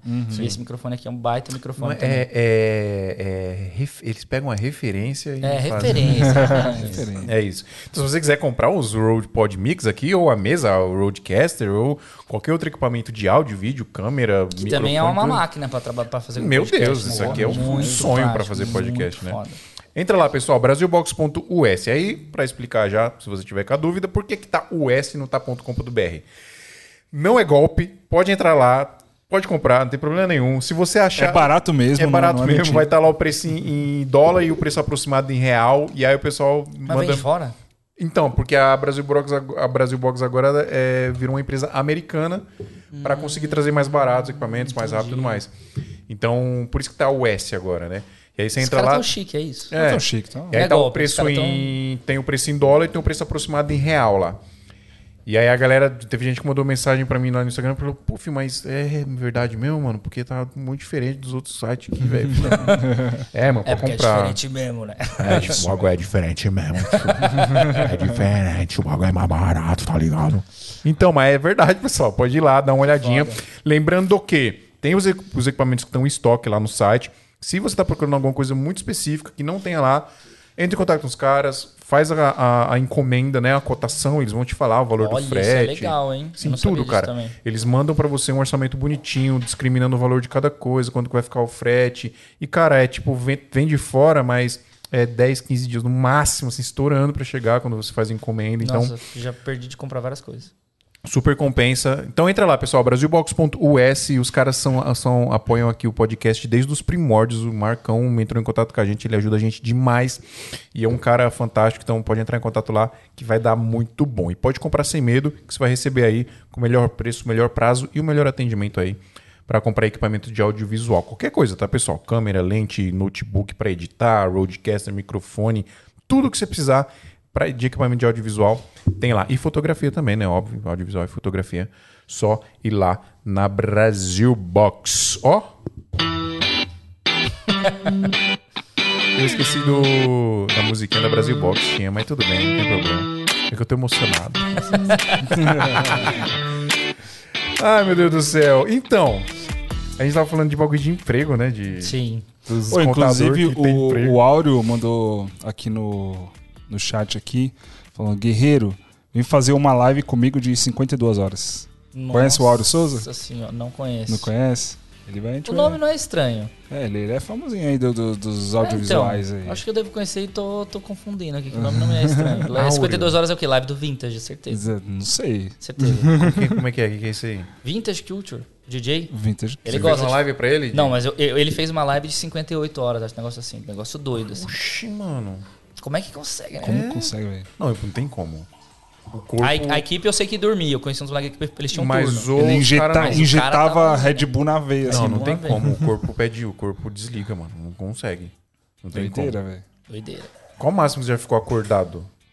Putz, mano, acho que umas 48 horas eu já fiquei, infelizmente, Já? assim, mas meio, né? Daquele Não, jeito. você né? não... No, no- E nem, nem foi, acho que trabalhando, não, acho que quando eu, quando eu era quando eu era nos primórdios, assim, que ainda sou jovem, mas nos primórdios, assim, quando eu entrei na Red Bull, foi um negócio meio louco, assim, tipo, Como eu você cheguei... tem, mano? Eu tenho 26. Você é molecão, velho. Um jovem, um jovem É O audiovisual acaba com a pessoa, né? tá bonito, que isso, cara? Novinho. É, mas, cara, quando eu, quando eu cheguei na Red Bull em São Paulo, imagina, né? Menino do interior, cheguei lá, os caras falaram, ó, tem esse cartão aqui da Red Bull, tal, crachá. E, meu, basicamente você consegue entrar em qualquer balada de São Paulo, é só você mandar o seu nome nessa Uou. lista. Daí eu falei, qualquer balada? Qualquer uma? Qualquer- eu namorava, tipo, sei lá, dois anos e pouco. Durou uma semana o namoro. Terminei. Sério, mano? Terminamos. Mano, você tem um passe livre pra qualquer balada de São Paulo. Mano, eu só mudava de Mano, roupa, mas, assim. não, não, mas peraí, peraí, peraí, peraí, peraí, peraí, peraí, peraí. Me explica isso aí direito. É que- Os caras te davam um vale que você entrava em qualquer balada. Não, era assim, a gente, a gente mandava, a gente tinha os contatos de- das pessoas que cuidavam de cada balada. Então a gente tinha uma lista, a gente sabia o telefone, e aí, supondo que, sei lá, aquela balada tinha 20 nomes. Então se a gente quisesse ir, era só a gente mandar o nome antes. Mas, cara, sempre, tipo, não, não- a Red Bull não tem Não muitos funcionários, assim. Então, sei lá, tinha 200 funcionários e tinha 20 nomes em todas as baladas. Aham. Então, meu, tipo, vira e mexe, você conseguia até vir pra amigo. Não sei como é que é hoje, né? Na época era assim. Então, meu, tipo, e eu não conhecia ninguém em São Paulo. Então, tipo, e a galera que, que tava lá no station, que era a galera de cultura, de música, meu, os caras queriam. Então, assim, meu, a gente pegava, sei lá, terça-feira, vamos na Clash, que era balada de hip hop. Eu já botava o bonezinho Nossa, Clash. Clash. Meu, quarta-feira, vamos não sei, pô, vamos no, na The Edge, que é eletrônico, tal, não sei o quê. Não, quarta-feira era Vila Mix. Vamos no Vila Mix, que era sertanejo. Só pra, só pra ficar Mas, bonito, a, né? a, vou falar pra você, a Red Bull, ela, ela faz uma lavagem cerebral na pessoa, porque, cara, eu não consigo não amar a marca. É marketing. É um negócio. marketing, tipo, marketing. cara, eu lembro assim, quando eu entrei na marca, eles, eles têm o melhor RH do. É, é bizarro, assim. Quando eu entrei, é um processo seletivo tipo. Meu, tipo, é- é eliminatória. É assustador. Você entra numa sala, eles fazem a apresentação e se apresenta um negócio. Faz tipo aí prova eles do já falam líder assim, do- ó, você, você, você, Brother. você estão fora. Você já Caraca. Fica assim, você já fica assim. Fudeu, vou ser eliminado na próxima. Aí eles têm. Ah, agora vai ter uma prova de inglês, não sei o quê. Pá, já sai outro. Ah, agora vai ter uma prova de não sei o que da mesa. Prova, prova, prova. No final fica dois. Aí eles falam, ó, vai pra casa e a gente vai ligar. Aí eu já fui assim, né? Em choquíssimo. Nossa, velho. Aí Dorme, passou velho. tipo uma hora assim, eu já tava eu, voltando pra Indaiatuba, chegando, os caras ligaram. Pá. Falei, nossa, mano, não sei o que. Aí passei e falei, porra, que do caralho. Meu, sábado de manhã, não tô brincando, eu não tinha nem acordado direito. O meu pai ligou e falou, ó, meu, tem um Mini Cooper lá na portaria, do- em Indaiatuba, que eles tinham uma filial lá, em Campinas, né? O Mini Cooper deixou uma caixinha pra você lá na portaria. Eu falei, oxe, mano, uma caixinha. Aí tinha um DVD e qu- quatro Red Bull, dois normal, dois light. Uma caixinha prata, assim, bem-vindo. Meu, na hora que você botava o DVD, era tipo assim, meu, passando todas as coisas mais incríveis que a Red Bull já fez. Tipo, o cara pulando do espaço, fica tipo. em choque, assim. Mano. Aí o negócio assim, bem-vindo, tipo, a, a fábrica de asas, né? Que tipo, você vai agora ganhar suas asas. Aham. Aí, meu, você chega no escritório, aí a primeira entrada é da RH, assim. Aí é uma. É tipo, é uma. É uma porta de vidro que tá escrito Animal, assim, animal. distribuidor de asas. Tipo, mano, você já chora já. Mano, como e que você você não vai que open de trampar? balada, você fala, mano, Como que você não vai dar o sangue pra trampar e na tem, empresa Red, e dessa? tem Red Bull o dia inteiro. Tipo, você vai Ah, querer trabalhar. sim. Não, cara, mas é uma vibe muito legal da galera lá, Caralho, velho. É uma empresa, que é uma empresa foda. muito massa mesmo. E aí, meu, era muita balada. E aí nessas de balada, o estúdio tinha um camarim, né? Que era pra artista. Mas vi- os artistas não, não dormiam lá. Então, tipo, meu, nessa época teve várias vezes de eu chegar, tipo, chegava, ia pro camarim, só tomava um banho, já ia direto pro estúdio, tomava 25 Red Bull. né? tá tudo ótimo. Vamos trabalhar, velho. Vamos trabalhar. tá tudo ótimo, tá tudo ótimo. Mas o que, que você fazia lá? Mano. Cara, lá eu era assistente. Então, basicamente, assim, no começo, que eu ainda tinha menos experiência, basicamente eu enrolava cabo e montava microfone, cuidava do, do acervo de microfone deles, fazia pet bay, né? Que lá era tudo analógico, O né? que é Pet Bay? Pet Bay é igual a gente tem no, no, sei lá, no software que a gente faz o caminho do áudio. Então, esse plugin vai para esse plugin e vai para esse plugin, coloca três plugins em cadeia. Como lá era tudo analógico, os compressores eram tudo de hack, eu tinha que pegar um cabo que ficava, né, um, é um quadro, que são vários, várias entradas de cabo, que tem in, out, né? E daí você vai ligando um no outro. Então, todo dia de manhã o Funai me mandava né, um input list, tipo, pô, hoje a gente vai gravar uma bateria. Eu preciso que você monte esse microfone no canal 1 da mesa e tal. Eu tinha todo o input list e eu montava tudo pra quando ele chegar já tá mais, mais pronto. Só que, mas era um estúdio de gravação de áudio? Que que- De música. A Red Bull tem no mundo inteiro. Esse projeto, infelizmente, do Brasil fechou. Deve Mas. ter sido por causa do imposto. É, ps, não sei qual é o motivo. Mas é, eles acabaram. É um projeto que é, o lance é visa promover a cultura. Então, basicamente, para você gravar lá, você tinha que mandar um projeto que a Red Bull achasse que, que conversava com a marca e que fosse bacana, né? Então, ela pegava desde artistas pequenos a artistas grandes. Dependia se o projeto era legal ou não. E, e conectava vários artistas, conectava músicos. Então, a Red Bull bancava toda a parte de gravação e de mixagem. E muitas vezes ainda produzia conteúdo disso, né? E em, em contrapartida, né, tinha o artista lá pra, né, Sim. pra fazer o lance ali com a marca. Um... Então era muito bacana, cara, porque eram os melhores músicos assim, tinha tudo de melhor de microfone. E como não era uma coisa que precisava ser rentável, não tinha fins eh, lucrativos, era uma época que já tava todo mundo muito no digital, assim. E Uhum. lá eles estavam no analógico, total, porque eles queriam que fosse analógico, era isso. Era pelo puro diversão. Né? Então isso era o mais legal, cara. Assim, era o analógico de verdade que eu, eu nunca achei que eu fosse ver. Né? A galera da minha idade não chegou a ver e eu vi por estar lá. E foi muito legal, cara, porque hoje quando eu coloco três plugins em cadeia, eu sei o, o porquê que eles Por estão que ali. que tá Eu vejo muita gente que faz no automático, mas não consegue pensar no que a gente chama de Não signal entende, flow, né? né? Que é o sinal elétrico da, É, da porque o, parada. o software hoje em dia, ele nada mais é do que uma representação do que era o analógico, né? Sim. E assim, foi lá também que eu aprendi o quanto era importante esse lance de pré-produzir, de organizar. Porque quando eu fui pro meu estúdio, quando eu montei isso, anos depois já tinha. O que eu percebi é que, como eu não tinha esse input list de manhã, meu, tudo era muito corrido, era na hora, os cabos não ficavam tão organizados. Uhum. Então, tipo assim, eu percebi o quanto que o meu trabalho de assistente lá era importante Sim. né? E o único, eu acabei não ficando lá porque eles também têm esse, esse projeto deles era muito legal. Essa pessoa tinha que ser estagiário, esse assistente, né? Só tinha duas vagas, era o, o Funai, que era o técnico, já estava lá há um tempo desde que abriu, e, e o assistente, né? E depois acabou virando a Alejandra, que é uma menina que veio de fora, muito foda também, né? Ela também aprendi muita coisa com ela lá. Ela, eu peguei um pouco da transição, né, quando ela estava entrando. Mas era um estúdio muito legal, cara. Ficava tipo. E era aberto ao público, né? Ele era inteiro de vidro. E dentro do lugar era uma galeria de arte, também tinha um bistrô bar. Então muita gente ficava assistindo a gravação de fora do estúdio. Não conseguia ouvir, mas conseguia ver. Então, tipo, meu, tava lá o MC da gravando com uma banda de jazz ao vivo. Os caras conseguiam ver de fora, entendeu? Então isso era muito legal. Aí, E às aí vezes você saiu tinha gente porque- que esperava o artista. Porque acabou meu contrato de estágio. Eu fiquei arrasado na época, inclusive. Mas Hoje eu fico feliz, assim, porque eu achei o audiovisual que eu me enco- me encontrei mais do que na música, assim. Aham. E, e, assim, cara, a música é meio. Você também, né, falou que é ex-músico frustrado. É, eu também, cara, eu, eu não me arrependo de ter ido pro audiovisual porque eu tenho amigos até hoje que, assim, eu sei que são muito fodas, que batalharam muito, que mereciam estar num lugar muito mais legal e não conseguem porque o mercado da música é muito ingrato. E gente que trabalha com artista grande, isso que é o pior de tudo. Trabalha com artista grande, Ah, não, mas aí é, isso, o dinheiro fica ilusão. só na mão dos artistas grandes, né? Não é. Não reparte Das gravadoras enormes, né? É que assim, pra você ganhar, para você ganhar dinheiro com música, é, são dois caminhos. Ou você vai pra área acadêmica, e mesmo assim nem é tudo Sim. isso, ou você fica famoso, mano. É, é isso, ou você fica jeito. famoso. E o problema do, do- do- Mesmo os técnicos de mixagem, eles têm épocas de fama. Isso que é o complicado, tipo.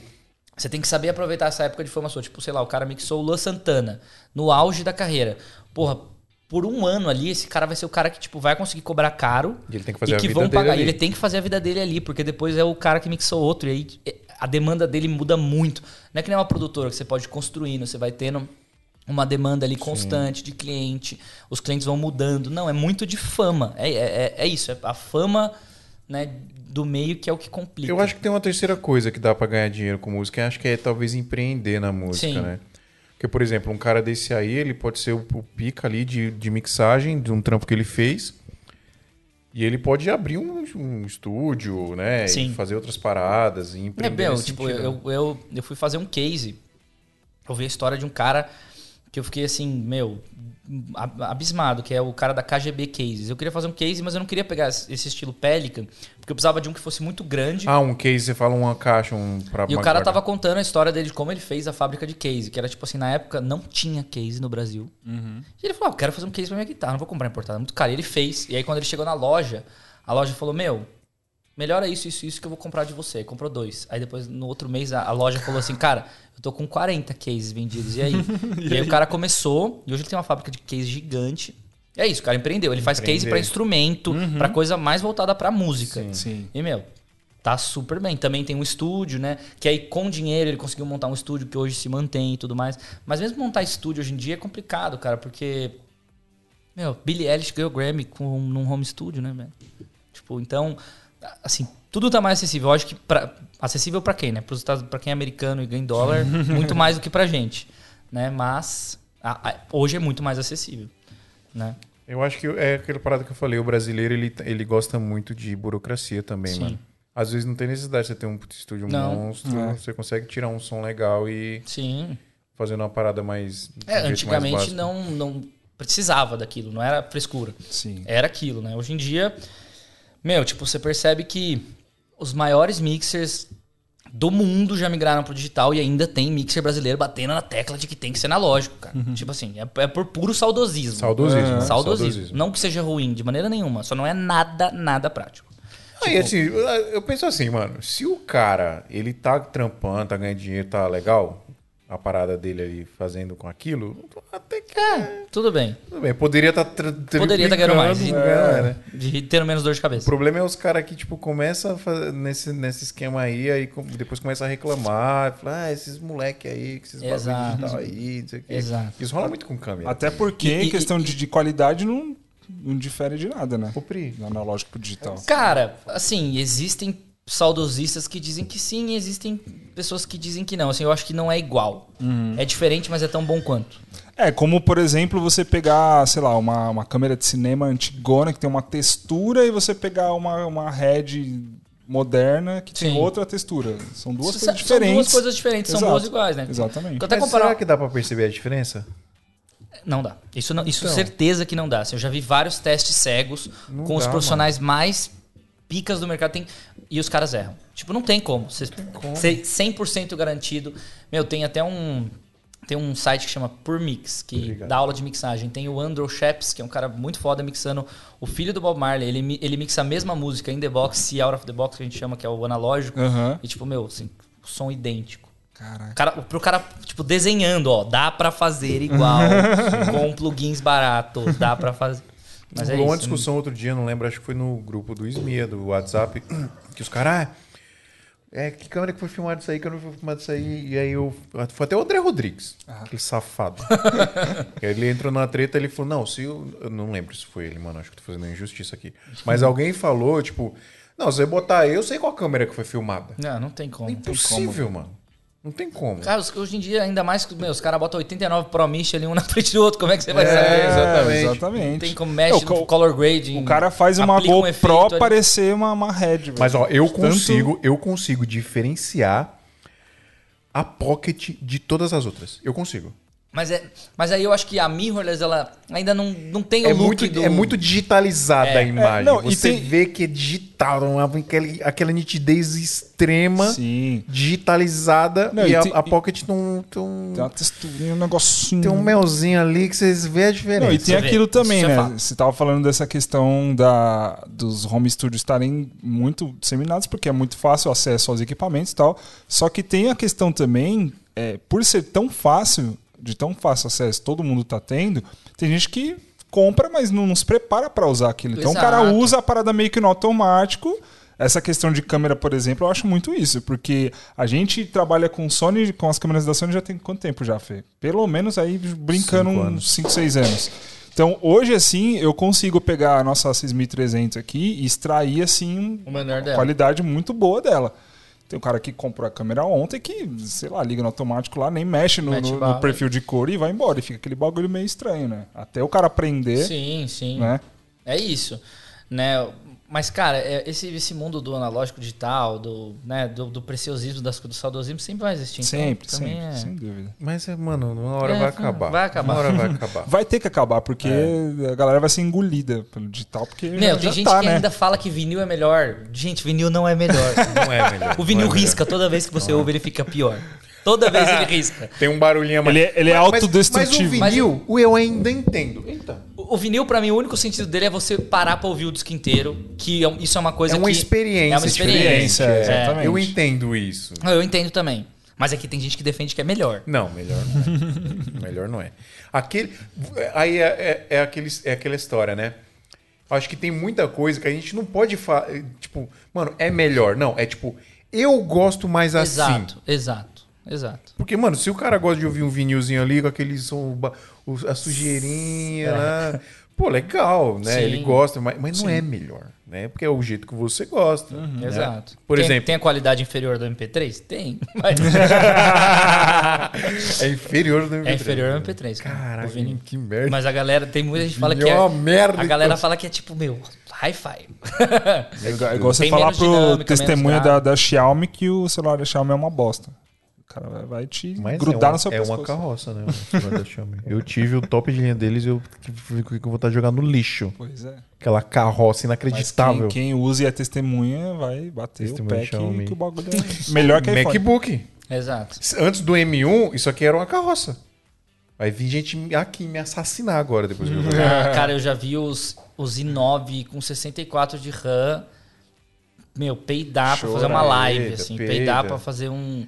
Esquenta, é mano. bom. Esquenta, Esquenta. absurdo. Sim, não, parece uma nave pegando. Eu, eu tenho um i7 6 core 16 de RAM aposentado, assim, tipo, que eu mal uso, porque depois que eu montei o Hackintosh, Sim. nunca mais. Você não, tem, não pegou o M1 ainda? Não peguei M1 ainda. Eu tô na expectativa de sair o, o, o com mais RAM, próxima o M2. geração. Primeira coisa que eu vou fazer é vender esse aqui. Eu também, eu já tô na. esp- Eu faço assim, os meus Macs eu tenho um negócio que eu faço que é, o- é o seguinte: eu pego, assim que eu compro, eu abro uma poupança e vou colocando, falo, ó, daqui 4 anos ou 3 anos eu vou trocar. Cara. E aí eu vou jogando um dinheiro lá.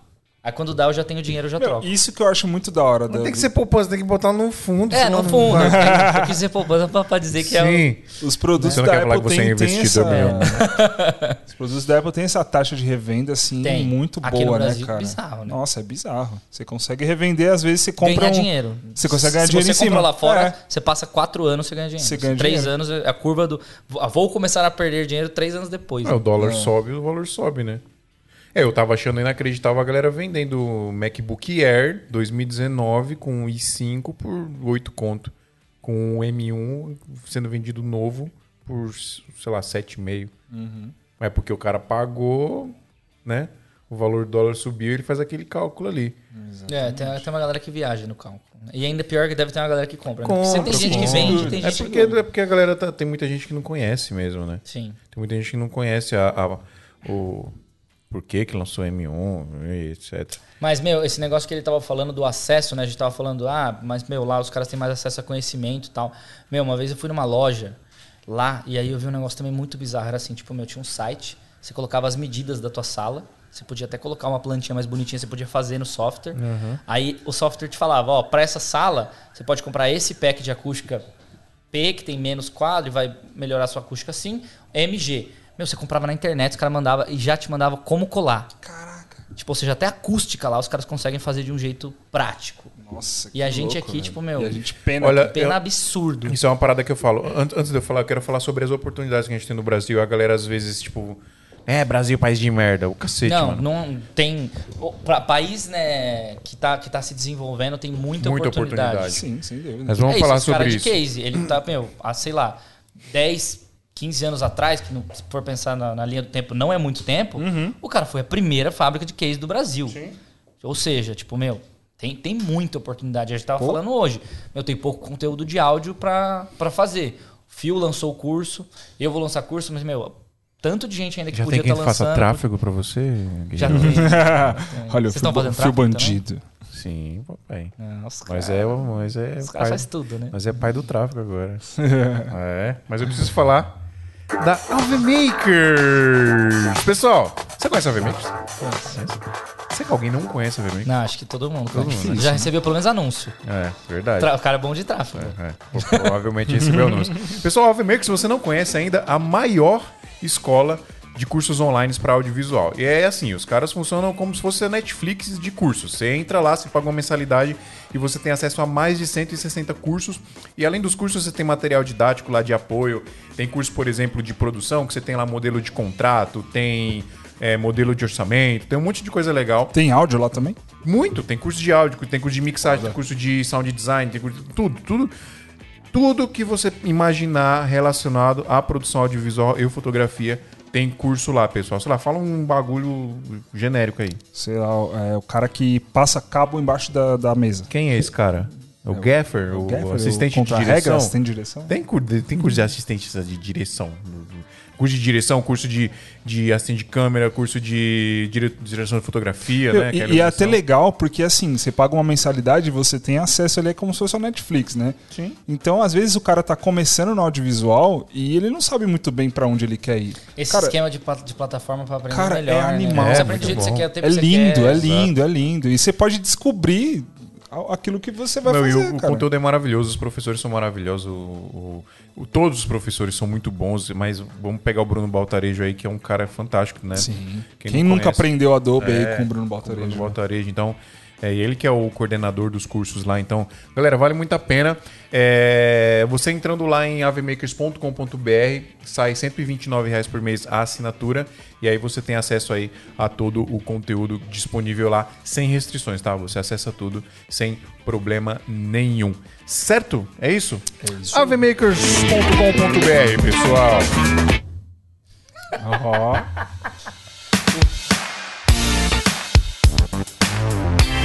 Eu tô fazendo ao vivo aqui na rádio, pai. O o Fio, ele, ele quis esse roadcaster só pra isso. Ah, você acha? lembrar os tempos de Não, eu fiz. Peraí, peraí, peraí, peraí, rapidão. Deixa eu ver se ainda tá aqui. Peraí, vou até parar essa música aqui. Deixa eu ver. Eu não sei se tá aqui ainda. Ah, tá aqui, ó.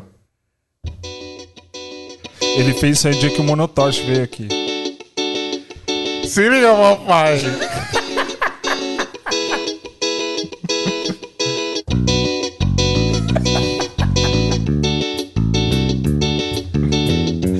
Que eu vou fazer fazer os stories. Se bem que no stories não vai ter som, né? É.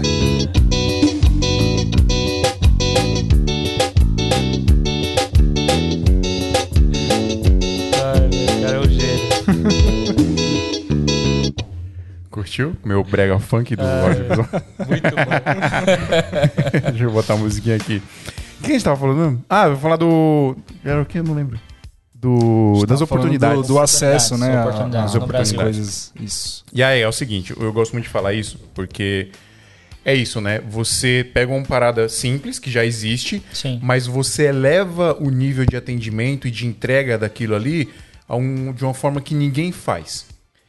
E, mano, é só você fazer isso. Exato. E aqui, no- e, e aqui no Brasil é tão fácil e tá, e tá tão aberta essa oportunidade que é só você fazer, na verdade, o que você foi contratado pra fazer Sim. Exato. que a, que a galera não faz. Falou, ó, ó, Fio, vou te contratar pra fazer isso aqui, eu preciso te- você me entregar isso, tal dia, tal hora. não- Os caras não faz, não faz, não entrega, não tal dia. Então, olha como o nível tá baixo, sacou? Isso é muita gente, a maioria das pessoas, a maior dor dos clientes que contratam a gente é falta de profissionalismo. Exato. É a maior dor, mano. Várias, vários, já, já recebi uns elogios que às vezes eu fico pensando, caraca, velho. Só fiz minha obrigação. Não Sério? era o O cara tá me elogiando por isso? E de cliente grande, cara. Então você vê que realmente o mercado é carente disso, cara. Assim, tipo, de coisa de produção bizarra.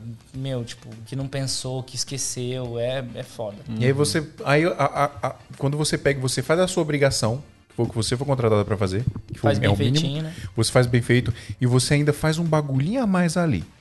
Que a gente fala muito isso, inclusive, no marketing digital, que é o over deliver. Né? Over deliver. Sim. Que é você entregar mais do que você. E às vezes é uma parada que não te custa nada. Não, assim, Sim. E é o contrário, a galera, às vezes o cliente, sei lá, tá no contrato lá que o cliente tem direito a três alterações. Aí o cara pede mais uma alteração, tipo, mano, dependendo da situação, você não Você não vai precisa. ser, né? Aí É, o cara fica puto. Nossa, mano, como assim o cara tá pedindo alteração? É. Tipo, a não mano. ser que o cliente peça pra você mudar um vídeo 100%, né? Troca a trilha. É. Troca a trilha. Não, Nossa, trocar a trilha. Trocar a trilha Aí é mancada. Aí não dá. Aí é mancada. Trocar a trilha é imperdoável. Mas se você fizesse o meu curso de manipulação de música para edição de vídeo, você ia aprender a nunca mais o cliente fazer o cliente nunca mais pedir para trocar a trilha. Porque é engraçado, é legal a gente falar isso, inclusive. É, eu não sei se você faz passa por esse processo de, de, de workflow, né, de, de seleção de trilha sonora Sim. para vídeo. Você faz Sim, isso? faço também. É, eu não sei se você faz assim, mas uma parada que eu gosto muito de fazer é dar a opção pro cliente. Sim. Não, antes de tudo, você faz um, um trampo de briefing, né? Tipo, mano, De pra- traduzir o que o cliente quer É, a, dizer. é o a- a pré-produção, né, que a gente tava Exato. falando, que é, É- a a parte pré. importantíssima. E né? o problema é que tem muita gente que, tipo, tá tão apegada à arte que quer botar a trilha que ele gostou. E não necessariamente a trilha que é a trilha apropriada para aquele vídeo. é assim, do mesmo jeito que existem ah, os, os, os músicos. é, como, é, que- como é que foi que você falou? Os músicos que são Frustrados? frustrados. Frustrados. Meu, tem muito diretor de publicidade frustrado que queria ser diretor de cinema, né? E quer fazer, quer fazer cinema no, num comercial de salsicha. Quer né? fazer o Então, é, Titanic é num- muito isso de entender o que o cliente quer. Eu vejo que você sempre fala isso de, meu, será que isso, você tem que converter em venda pro seu cliente? Você Sim. tem que, né? Sim. O cliente tem que alcançar o objetivo dele. Sim. E eu vejo que tem muita gente querendo usar filme Pra- de pra portfólio. gerar portfólio, é. Exato. Não é, meu, você quer fazer um filme do seu jeito, faz um autoral. Sim. Faz um autoral, maravilhoso. Pode acontecer de você pegar Pode, um trampo, Pode, né? mas é sorte azar. né? É. É. Mas a maioria, mano, esmagadora, você tem que fazer o que o cliente quer. Exato. E aí você entende. Essa parada de, de pedir pra trocar a trilha é um problema muito grande da galera. Mas é um problema que é bem fácil de ser resolvido e a galera não, não, não abre o olho pra isso. O que é? Primeiro, né, o briefing cliente. Meu, pra que, que é esse vídeo? O que, que a gente precisa passar nesse vídeo? Qual a sensação precisa passar nesse vídeo, né? Pô, é uma publicidade, é, sei lá, um vídeo para as redes sociais de criança, né? É, porque o, o, o, o, videomaker, ele, ele quer tudo muito épico, né? Sim. Tudo pro videomaker tem que ser épico. Uma trilha sonora épica, cinematográfica. Tipo, as crianças numa escolinha. Tum, tum, tum, tum. É. Isso, mano! B-roll das crianças. É. Não tem necessidade nenhuma. Bota uma musiquinha lá, né? Exato. é. É isso, tem É entregar aquilo que, que vai converter pro cliente, né? Exato. E aí dentro, ó, dentro dessa dessa desse briefing, você dá tipo, no mínimo, mano, no mínimo duas opções de trilha pro cliente. Mano, é tipo, é zero possibilidade. E aí depois você faz a edição bonitinha da trilha caber Sim, de... Porque também não é só botar a trilha de qualquer jeito lá. Exato. É. E, é, assim, a- a- mesmo assim ainda tem cliente que às vezes quer mudar o roteiro depois que o filme tá pronto, né? Tem uns É. clientes que às Ah, vezes são os culpados, né? Sim, sim. Mas é isso, são exceções. Na maioria das Você, vezes você consegue- elimina muito, você cai muito a sua taxa de alteração, assim, Sim. quando você faz esse trampo, mano. Muito. Vai ter esse, né? Tem jeito. Não, teve, teve um aluno meu, cara, que, pô, eu, eu não consigo acertar as trilhas e tal. Deu, pô, como é que você faz? Deu, ah, o cliente mandou uma referência. Aí o cliente manda a referência pra Uhum. ele. Tipo, sei lá, mano. Eu, eu- eu tenho, um, tenho um vídeo que é o. Um cara que chama NASA, velho. Esse vídeo é muito engraçado, que é o Tropa de Edit. Vocês já viram esse vídeo? Não. É muito bom. tipo, um cara falando com a agência, um- ele dubla no Tropa de Elite, é muito engraçado. Cara. E é muito isso, tipo, às vezes o cliente manda uma referência, ó, minha referência tá aqui, tipo, eu queria uma coisa meio rock and roll, aí beleza. Já aí, tem, já tem uma, aí ele um pega e fala assim, ali, vou no né? rock and roll. Aí o cliente, não, eu queria um rock and roll, mas assim, aí manda tipo Coldplay. É. Tipo, custava você ter perguntado, É. pô, mas tem alguma referência? Porque às vezes, tá, sei lá, é verdade. aquilo pro cliente é rock and roll. Rock and roll é com abrangente pra caramba, Tipo, né? mas é, mas era Coldplay, né? O cara já foi pra uma linha, sei lá, metálica. É. É, tipo, é muito abrangente. Você tem que entender real. O cliente quer, às vezes eu falo assim, meu, tem alguma. Quando eu tô muito na dúvida, eu falo, meu, tem alguma, alguma música, alguma coisa que ilustre o que você quer? Uhum. Né? Pra eu tentar achar alguma coisa parecida, né? Às vezes o cliente até tem, ou já sabe o que Exato. quer, né? É verdade. E olha, e olha que doido, né? É, grande parte da- dos problemas que você talvez possa ter na produção, você resolve tendo uma Antes. conversa com o cliente, cara. É muitas horas. Relacionamento é coisa que a galera não, não se preocupa em ter. Tipo, você não, não entende o que, que você, você faz. Você meio que fala, ah, beleza, vou fazer um institucional. Você pega lá um modelinho institucional que todo mundo faz, fala, ah, vou fazer um bagu- bagulho mais ou menos assim. Só que às vezes não é aquilo que o cliente tá pensando, né? Não, que e sempre que receber. você vai pensar em algum nicho, alguém que, tipo, meu, é, tá se dando bem naquele nicho, tipo, sei lá, quando fala de casamentos, eu penso na Olga. Tipo, meu, você vê que o trabalho dela é diferente do resto da galera, Aham. né? Tipo, tem também o, o, o Reddit, que o trabalho dele é diferente do resto da galera que faz casamento. Sim. Entendeu? Porque o cara não quer fazer igual A Olga tá do, do podcast É, lá é foto-vídeo? Sim. Eu quero você aqui, Olga. eu gravei Queremos com ela na semana Gravou? passada. Sério, que Gravei legal. com ela mano. semana Da passada. hora. E, meu, ela é muito legal, inclusive. E, e tem isso, entendeu? Então, assim, é, é, tem que fazer alguma coisa diferente, cara. Assim, eu vejo muita coisa de mínimo, assim. Tipo, meu, eu chego no set quando tô fazendo som direto, eu geralmente mando um retorno pro cliente, quando tem cliente no set, um retorno pro diretor. E às vezes o cliente fala, poxa, é muito legal o que você mandou. Eu fico pensando, caraca, velho. Tipo, É era o só ter mínimo, mandado né? o retorno pro cara, velho. e tem os caras que vão com equipamentos superiores, tipo, meu, tudo e é um. Sabe, não faz o mínimo ali. Aham.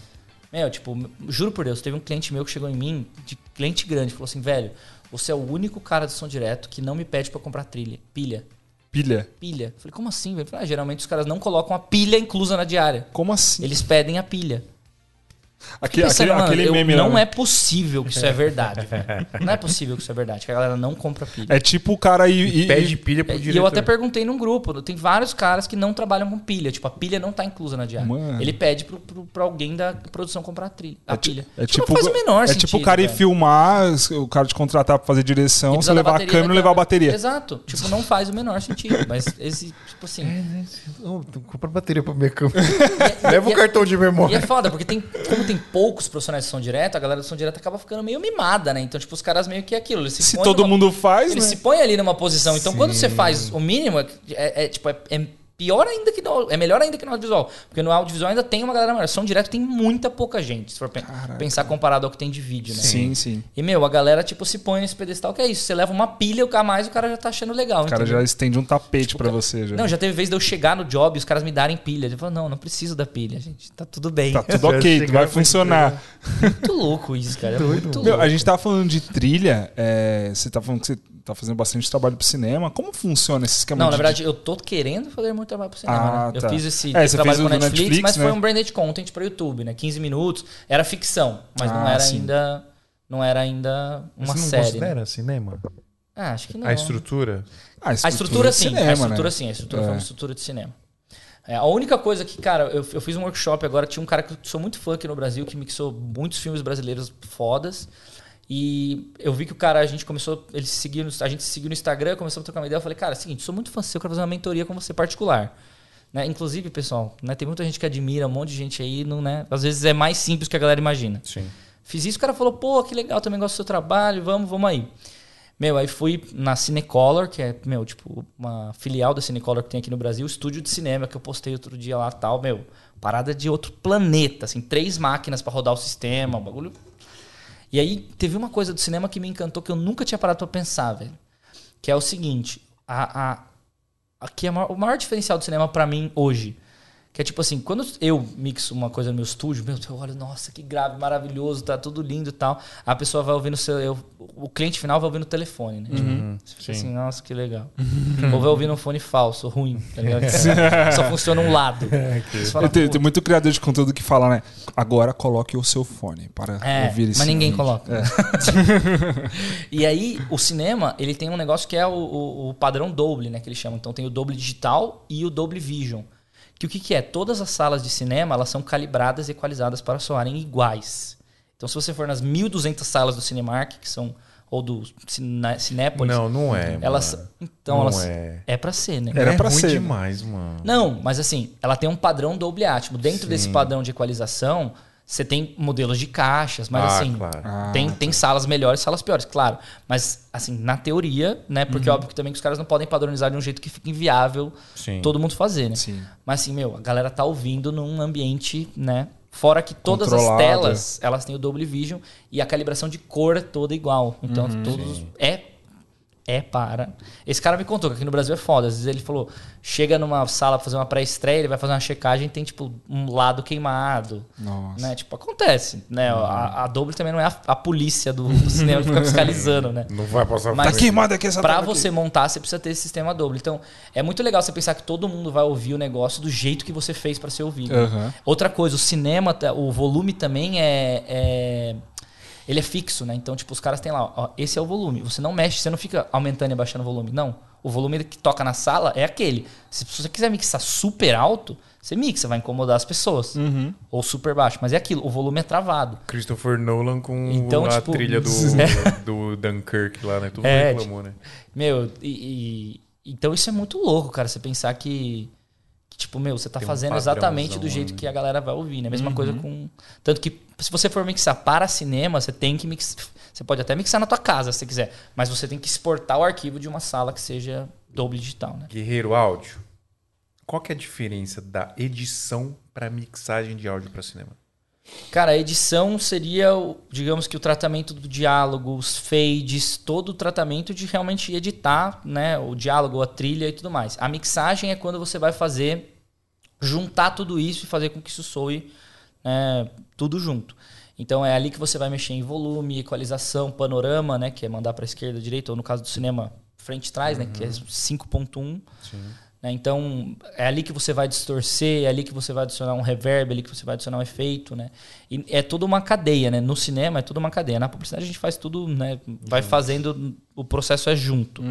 Mas no cinema é isso. Edita diálogo. Então, ah, vamos tirar todos os pops, vamos tirar todos os ruídos, vamos fazer todos os fades, vamos escolher onde vai ficar só lapela, onde vai ficar lapela e boom, onde vai ficar só boom. Então, realmente, o cara que mixa isso, que chega na mesa ali, que é o, o, artista, o artista de mixagem ali, ele tá ali só para fazer tudo soar junto, mas já tá muita coisa já está pré-pronta.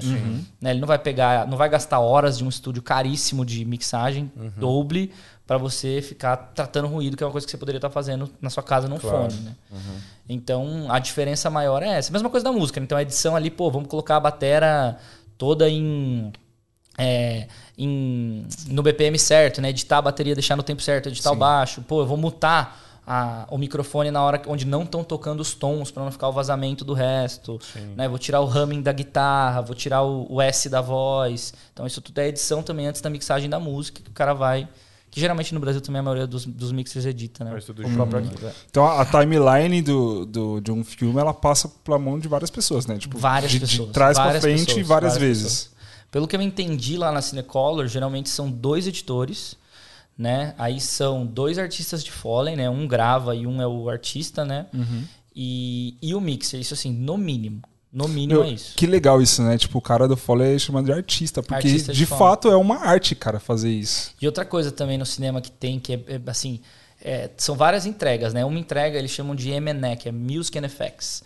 Então, o filme, ele tem que soar exatamente igual a ambiência e todos os efeitos sem o diálogo. Então, eles mixam sem o diálogo, pra quê? Porque se isso mandar dublar, tem que ficar exatamente igual. Sim. Então, assim, tem todo um trabalho de tipo assim, ah, meu, pô, tô pegando esse vazamento do boom aqui que funciona. Mas aí, pô, tirou o boom, ficou um buraco. Não. Cara, já aconteceu até Entendeu? engraçado ver isso, porque já aconteceu do, tipo, eu vou falar uma coisa aqui, gente, mas era quando eu, eu, eu, eu era uma pessoa in- insensata. Quando eu baixava, quando eu baixava filmes no Pirate Bay. E aí, às vezes, você baixava Quem e nunca? vinha, e vinha sem o, a- o diálogo. Eu já assisti um filme que eu assisti, foi aquele 1900 e pouco lá, que é o, aquela. Aquela. Plano sequência lá, que ficou mó famosão. Isso Mas, recente, mas, é, eu ia falar isso. Não, isso é recente, Você era Danilo. insensato há pouco É. tempo. Não, era outro, era 1800 e outro, foi mais É, antigo. Era outro, era outro. e aí, tipo, eu, eu assisti, eu tava muito querendo ver, eu assisti o bagulho todo sem, praticamente sem eu diálogo. Tenho, eu tenho uma história boa de filme pirata, cara. Quase fui demitido da Red Bull, inclusive, uma vez. Por causa disso. Caraca. Foi bad, cara. Foi bad. Assim, tipo, a, a minha namorada Você na pode época contar queria isso? ver. Não tem Ah, problema? Acho que não, já não trabalho mais problema. Vai virar corte polêmico, É, tá? Vai virar corte polêmico. Ah, puta, cara, é- vai ser polêmico. Minha namorada queria assistir Peter Pan. E aí eu falei, puta, mano, a internet do estúdio é bala, vou baixar lá no estúdio, né? Baixei no computador da empresa. E aí, mano, no outro dia eu tinha que mandar o computador pro RH pra fazer uma manutenção, velho. Mandei na Tora.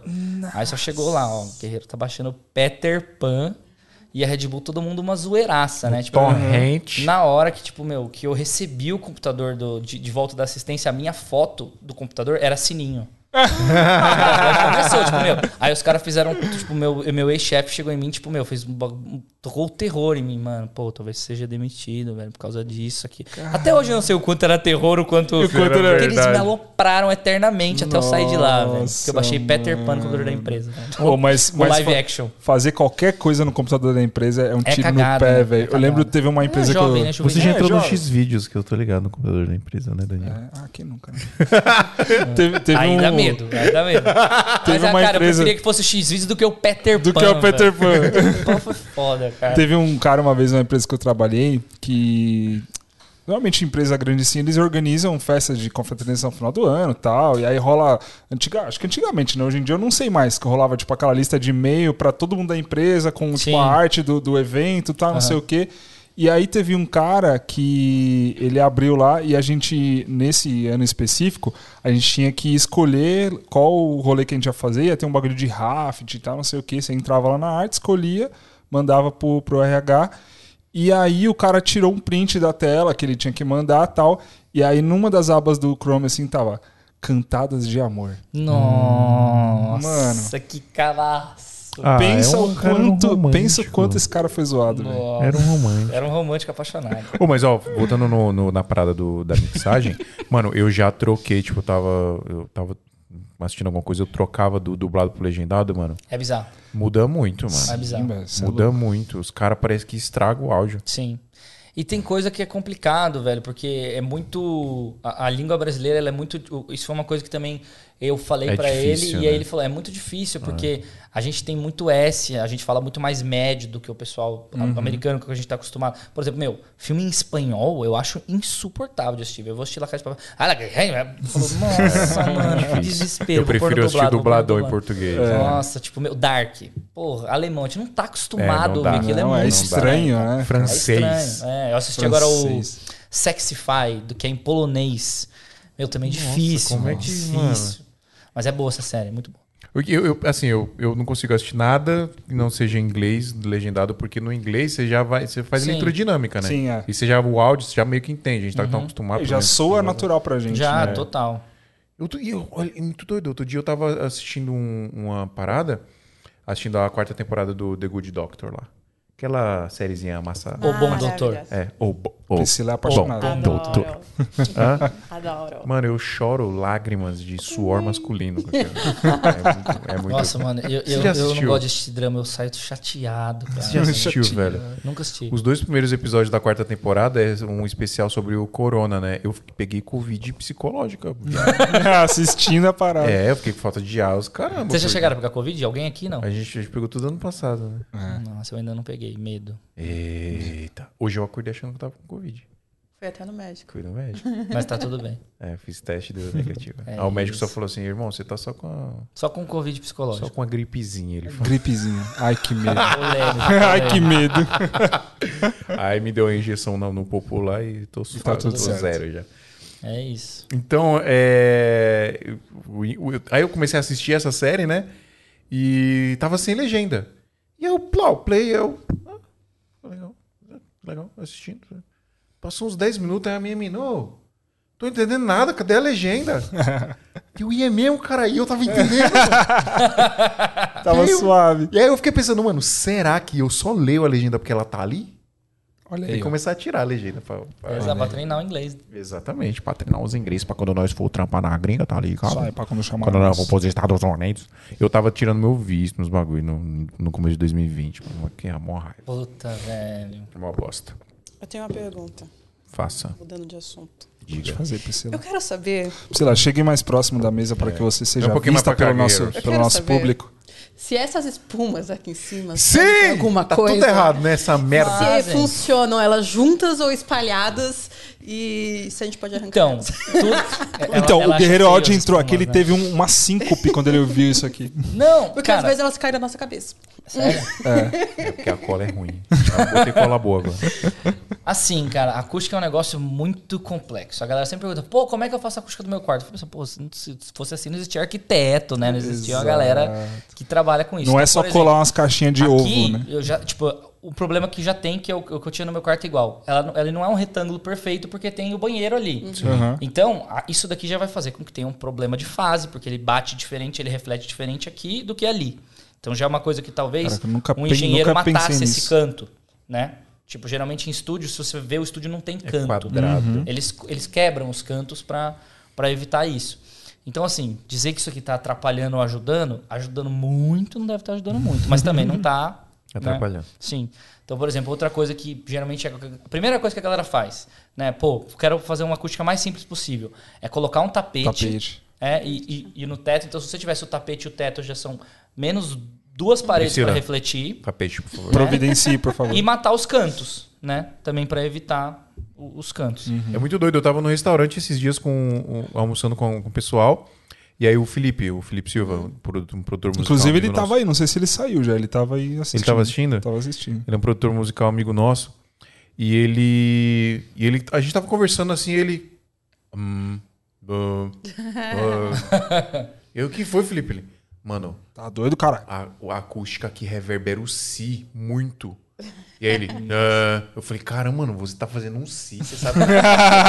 É ouvido absoluto, né? Tem uma galera Então, que é ouvido absoluto. Aí ele galera pode botar. Aí eu peguei o afinador que eu afino meu violão aqui, botei. Fala aí, mano, um si cravado. Perfeito. Pá. Ele, ah, aí tem você uma- tem, que colo- tem que colocar um, ba- um bagulho lá, ele falou. Que é pra. Best Trap, acho que ele deve ter falado. É, alguma tá? coisa assim, que é pra você tirar, né, essa reverberação. É muito doido, né? A madeira, ela reverbera. Sim. Bateria, por exemplo. Você fala, ah, vou, afinar a bateria. Vai afinar a bateria? Não é só uns bagulho pra você bater, não. Cada Exato. bagulho sai uma nota ali. Aí, as... Mano, e um bagulho que eu não entendia no começo, quando eu tinha banda. Às vezes o batera tocava um tom e aí tocava uma tom a corda do violão. Aham. Sim, ressonância, né? é, o fantasma, não, mas a- o bagulho que você Mesma bate coisa faz uma quando nota. você tá mixando com a caixinha em cima da mesa. Às vezes ela vibra a mesa numa frequência grave e você não ouve. Mas aí quando você coloca a mão na mesa, você sente o grave. Você fala assim, caralho, tá mal grave. Aí você vem aqui assim, nossa, que show, show. Aí você põe a mão na mesa, caralho, tá Bagulho. grave. então ele tem esse... Tem aquele esquema da, da altura também, Sim, da caixa. Eu até falei pro, pro. Fê outro dia. Eles falam que tem que ter o triângulo equilátero, né? Então tem que ter a Aham. mesma distância daqui. Tem um software que chama SonarWorks. Você coloca um microfone de medição, né? Aham. Que geralmente a gente usa em estúdio profissional. Então daí você põe o microfone de medição, ele, ele mede, ele vai falar, ó, a sua caixa da esquerda tem que ir 2 centímetros para lá. Ou assim, ó, e daí ele vai mostrar todos os problemas de fase que tem na sua sala. Esse software ele corrige digitalmente o problema. Então, isso já é muito legal, já ajuda muita gente. Aham. Muita gente usa hoje em dia. Assim, é super bem recomendado. Né? Mas também é muito legal para você ver o que você pode corrigir. Então, os- um engenheiro de, de. um arquiteto que vai fazer um estúdio, muitas vezes nem ele sabe o que a sala precisa. Ele vai precisar medir e testar até ele conseguir Sim. tirar aquilo, né? Então, óbvio, ele já sabe o que ele tem que fazer básico, porque ele já fez vários estudos. Mas tem muita coisa que é na base do teste, porque é uma coisa física, né? Que né, não é que nem na escola, ah, vamos descartar o, que- o, o- ar. Tipo, é, aí fica fácil. Exi- existe um arquiteto especializado em fazer estúdio? Existe. Existe em São Paulo. Eu não sei se é arquiteto ou engenheiro, né? Acho que é engenheiro acústico, tem, É. mas tem vários, né? Em São Paulo tem vários. Que da hora, velho. É Mano, a gente só queria tocar um violãozinho, a gente tem que fazer uma faculdade de física Po- quântica. Posso até abrir velho. valores. Eu orcei aqui. O estúdio hoje, onde eu tenho não é meu. É um estúdio alugado, né? É um espaço que são vários estúdios. E eu orcei pra fazer um meu, assim, pra ter uma noção. Tipo, cara, pra você montar uma sala do nível da que eu tenho hoje, né? Que, tipo, com isolamento acústico, que nada entra, nada sai, gaiola de Faraday, que não, entra- não deixa entrar sinal de rádio, no break, pra você fazer um esquema com fiação elétrica pronta. Mano, 50 mil reais, 40 mil reais pra você fazer uma sala. E assim, você vai investir num negócio que não é comprado, né? Num imóvel que não é comprado. É. Então, assim, eu ainda quero montar um estúdio meu para ter mais liberdade e tal, mas, cara, é uma coisa que vai um. Além de você ter o imóvel, porque assim, vou alugar um espaço e montar, o cara amanhã vende. Você- o que, a acústica dessa sala não encaixa na caixa na, na sala do lado. Aham. Então é um negócio que meio que você joga fora, né? Tipo, uma porta acústica, Talvez- cara. Procura uma porta acústica no Mercado Livre, é o 10 pau quarto- uma porta. Vire o quarto do casal É. para as crianças não ouvir. Exato. É isso. Mano, eu- ó, assim que, vou, que, que estrear um filme top aí, eu quero te convidar pra ir no cinema aqui perto aqui. Não sei Tem se já cinema foi. No aqui? IMAX. Que tem aqui Animal. na. Já perguntaram Nunca se você daqui. ganha, porque Não, todo mas, mundo mas não é qualquer IMAX. É o IMAX. O É IMAX. o melhor IMAX do Brasil, irmão. Você Ó, tá a- ligado. dos que eu já fui até hoje, o melhor eu acho que é o Cinépolis do JK. Não, É, todo não mundo fala do JK, que é o Não mais é. famosinho. É uma merda aquele negócio. Mano, eu, eu saí na metade do filme de tanta raiva que eu fiquei. No Cinépolis? Do Cinépolis. Por que que aconteceu? Eu gerei muita expectativa. E lá é caro pra cacete. eu Sim, paguei sim. 70, 70 pau no pau, ingresso. 60 pau no ingresso. Eu falei, mano, eu vou e vai ser a melhor experiência cinematográfica da minha vida, né? Meu Deus. Mano, Foi chato. mano, aqui na Grande Viana tem um IMAX, é 30 conto. o 30 ingresso. conto, velho. Mano, é o melhor. Só que é assim, não tem frescurinha de cadeirinha que inclina, não, Não. cadeira Ah. normal. O bagulho é tela que, mano, é uma tela de LED de todas as polegadas, tamanho desse prédio É grande. e o áudio. Outra coisa que eu descobri também no cinema é que essas telas de cinema, porque assim, as caixas do 5.1, não tem caixa na frente aparente no cinema, elas ficam Sim. atrás. Atrás da tela. Da tela. E, mano, essa tela, ela é sonoramente transparente. Caralho. Mano, é muito caro. Tipo, uma- um projetor Tem um desse. monte de Tem furinho, né? micro. Ela, ela é cheia de furinho, ela é trans... Cara, custa 8 mil dólares uma tela Caraca. de cinema, de uma sala de cinema normal. Né? Talvez essa seja maior É, ainda, deve ser mais IMAX, cara né? ainda. Mano, é muito. Mano, você tem Eu que- queria, eu falei, puta, eu vou. Eu, quando no meu próximo estúdio, eu vou colocar e vou montar o meu assim. Uhum. Tipo, meu, pra comprar uma pequenininha. Pequenininha é tipo uns 2 mil dólares. Caraca, velho. É Caraca, muito 2 caro. mil dólares, Numa, 20 num, mil num reais. papel, velho. Nossa. falei, nem precisa, velho. Tô suave. Guerreiro. Eu compro uma TV de 100 polegadas. É. Audio Warrior. Não, ele bate com uma Uma vontade, né? realizada. Mano, muito obrigado. Obrigado você, Obrigado mesmo. Você veio da onde mesmo? De que lugar de São Paulo? Eu vim da Vila Romana, lá de Perdiz. Ah, não é tão longe. Não é tão longe. Você pegou não. muito trânsito, É, mas e não eu é. também, né, fiz várias cagadas no caminho, errei, ponte. não sou o melhor motorista que existe. Tem que não. confiar no Vase, guerreiro. Confia no Vase que o Vase traz você pro destino. Mas, mano, brigadão. Valeu mesmo você ter aceitado o convite. Obrigado a vocês, pessoal. Trazer Sucesso no podcast, que tá, meu, o espaço é incrível. A galera que vem é incrível, vocês estão de parabéns de estar de tá Topper. fazendo isso do tempo que vocês estão fazendo. Eu tava até falando pro Fio, cara, três anos. É. Vocês entraram quando, tipo, ninguém acreditava que o podcast ia virar. E, meu, hoje estão aqui com a estrutura, estão fazendo, tá acontecendo. Isso é, isso é um mérito de vocês. Parabéns, galera. Foda. Gratidão. E aí, ó, só pra adiantar pra galera aqui, ó, dando um spoiler. Na semana que vem, na quarta-feira, né, às 7 horas, vai ter Gui Paiva aqui, que é o filmador Menino ins- insano. insano dos casamentos. Ele tava marcado pra vir antes, mas ele tava fazendo, ocupado com o lançamento do curso dele, ele pediu pra adiar. E aí depois, no dia 9, tem Rafael Edson. Rafinha Edson vai vir pra cá, Olha papai, só. pra trocar ideia com nós. No dia 10 tem Thiago Kiss. Eu tretei com o Thiago Kiss. Sério? Na internet. Foi. Tretas de internet. Treta. Mas depois fica amigo, né? Teve Um o- amigo cacete, ele vai vir aqui, eu vou sair na mão. Ah, quebrar vai o ser pau. tipo. Óbvio. Vai ser reconciliação, Vai- tipo o Johnny Su e o. Polêmica, Regui. Ah, Flauzelino. Não, O Flauzelino. Não, não, não, não, eles enganaram nós. É. Eu cheguei o John aqui na frente dele, vai se Os caras ferrar. fazem uma treta É. e depois lançam o bagulho junto. Exato. Um golpe, né, mano? Segundo o Johnny, eles, eles tra- trataram de verdade, aí trocaram ideia e falaram, vamos aproveitar esse bagulho. Vamos aproveitar que deu Foi, um foi muito. Nutella essa treta aí. A gente Foi. vai ter uma treta de verdade. Mas a do Thiago Kiss foi uma tretinha mesmo, você viu isso? Não vi. O Thiago Kiss, ele tava lançando um curso dele, aí ele postou um print Eu vi, eu escrito vi. meu Eu nome, vi, eu tarará, vi. tarará, e aí eu fiz um puta story Eu vi, lá, eu tipo, não falando mal dele, mas tipo, falando mal da, da técnica que ele tá De usando venda. pra vender o curso dele, né, que eu não concordo e Falar ainda mal não... dos outros. Isso. E aí ele, ele Acho me mandou, ele me mandou mensagem, pediu desculpa e tudo mais. Aí ele falou, mano, se você quiser eu me retrato aí publicamente. Ele falou, não precisa, mano, vem no meu podcast, vamos trocar ideia. Aí ele vai Vai vir pedir desculpa ao vivo. dia 10. Dia 10. Boa sorte, é Thiago isso. Kiss. Aí dia 16 tem Mess Santos, um dos maiores diretores Olha aí de videoclipe do Brasil, Olha vem também. Vitor Fernandes, Vitor Around the Road, que é nosso brother. Américo Fazio no dia 30 e no dia 7 Abdala Brothers. Aí tem mais algumas coisas marcadas aqui. Pesado, hein? É, Rod Eu tenho muita vontade de trabalhar com a Abdala Brothers, viu? Quem não tem, né? Quem não Os tem, caras né? são- Os caras são São bravos. Inclusive, eles lançaram um vídeo aí que eles produziram pro parada do grafeno lá do Niobe. Mano, que vídeo, Top, hein? né? Não, os caras, os caras eram Forbes, né, velho? É. Tipo, É mesmo, né? É isso. Obrigado, mano. Valeu. Galera, ó, não esquece de. Corta pra mim aí, Danilo. Não esquece de ajudar a gente, ó. santamãedosauto.com.br barra apoio. Todos os links estão aqui na descrição. Ajuda nós. Que nós precisamos da ajuda de vocês pra esse podcast. Aperta o likeão aí pra nós. Lembrando, Solta o like. Vagas. É isso. É isso. Esqueci de falar. Finge que esse like aí embaixo é um rec. E aperta ele, por favor. e não esquece que as vagas lá no grupo secreto do WhatsApp são limitadas. A gente dá sete dias grátis pra você entrar e testar. Ajuda a gente, por favor.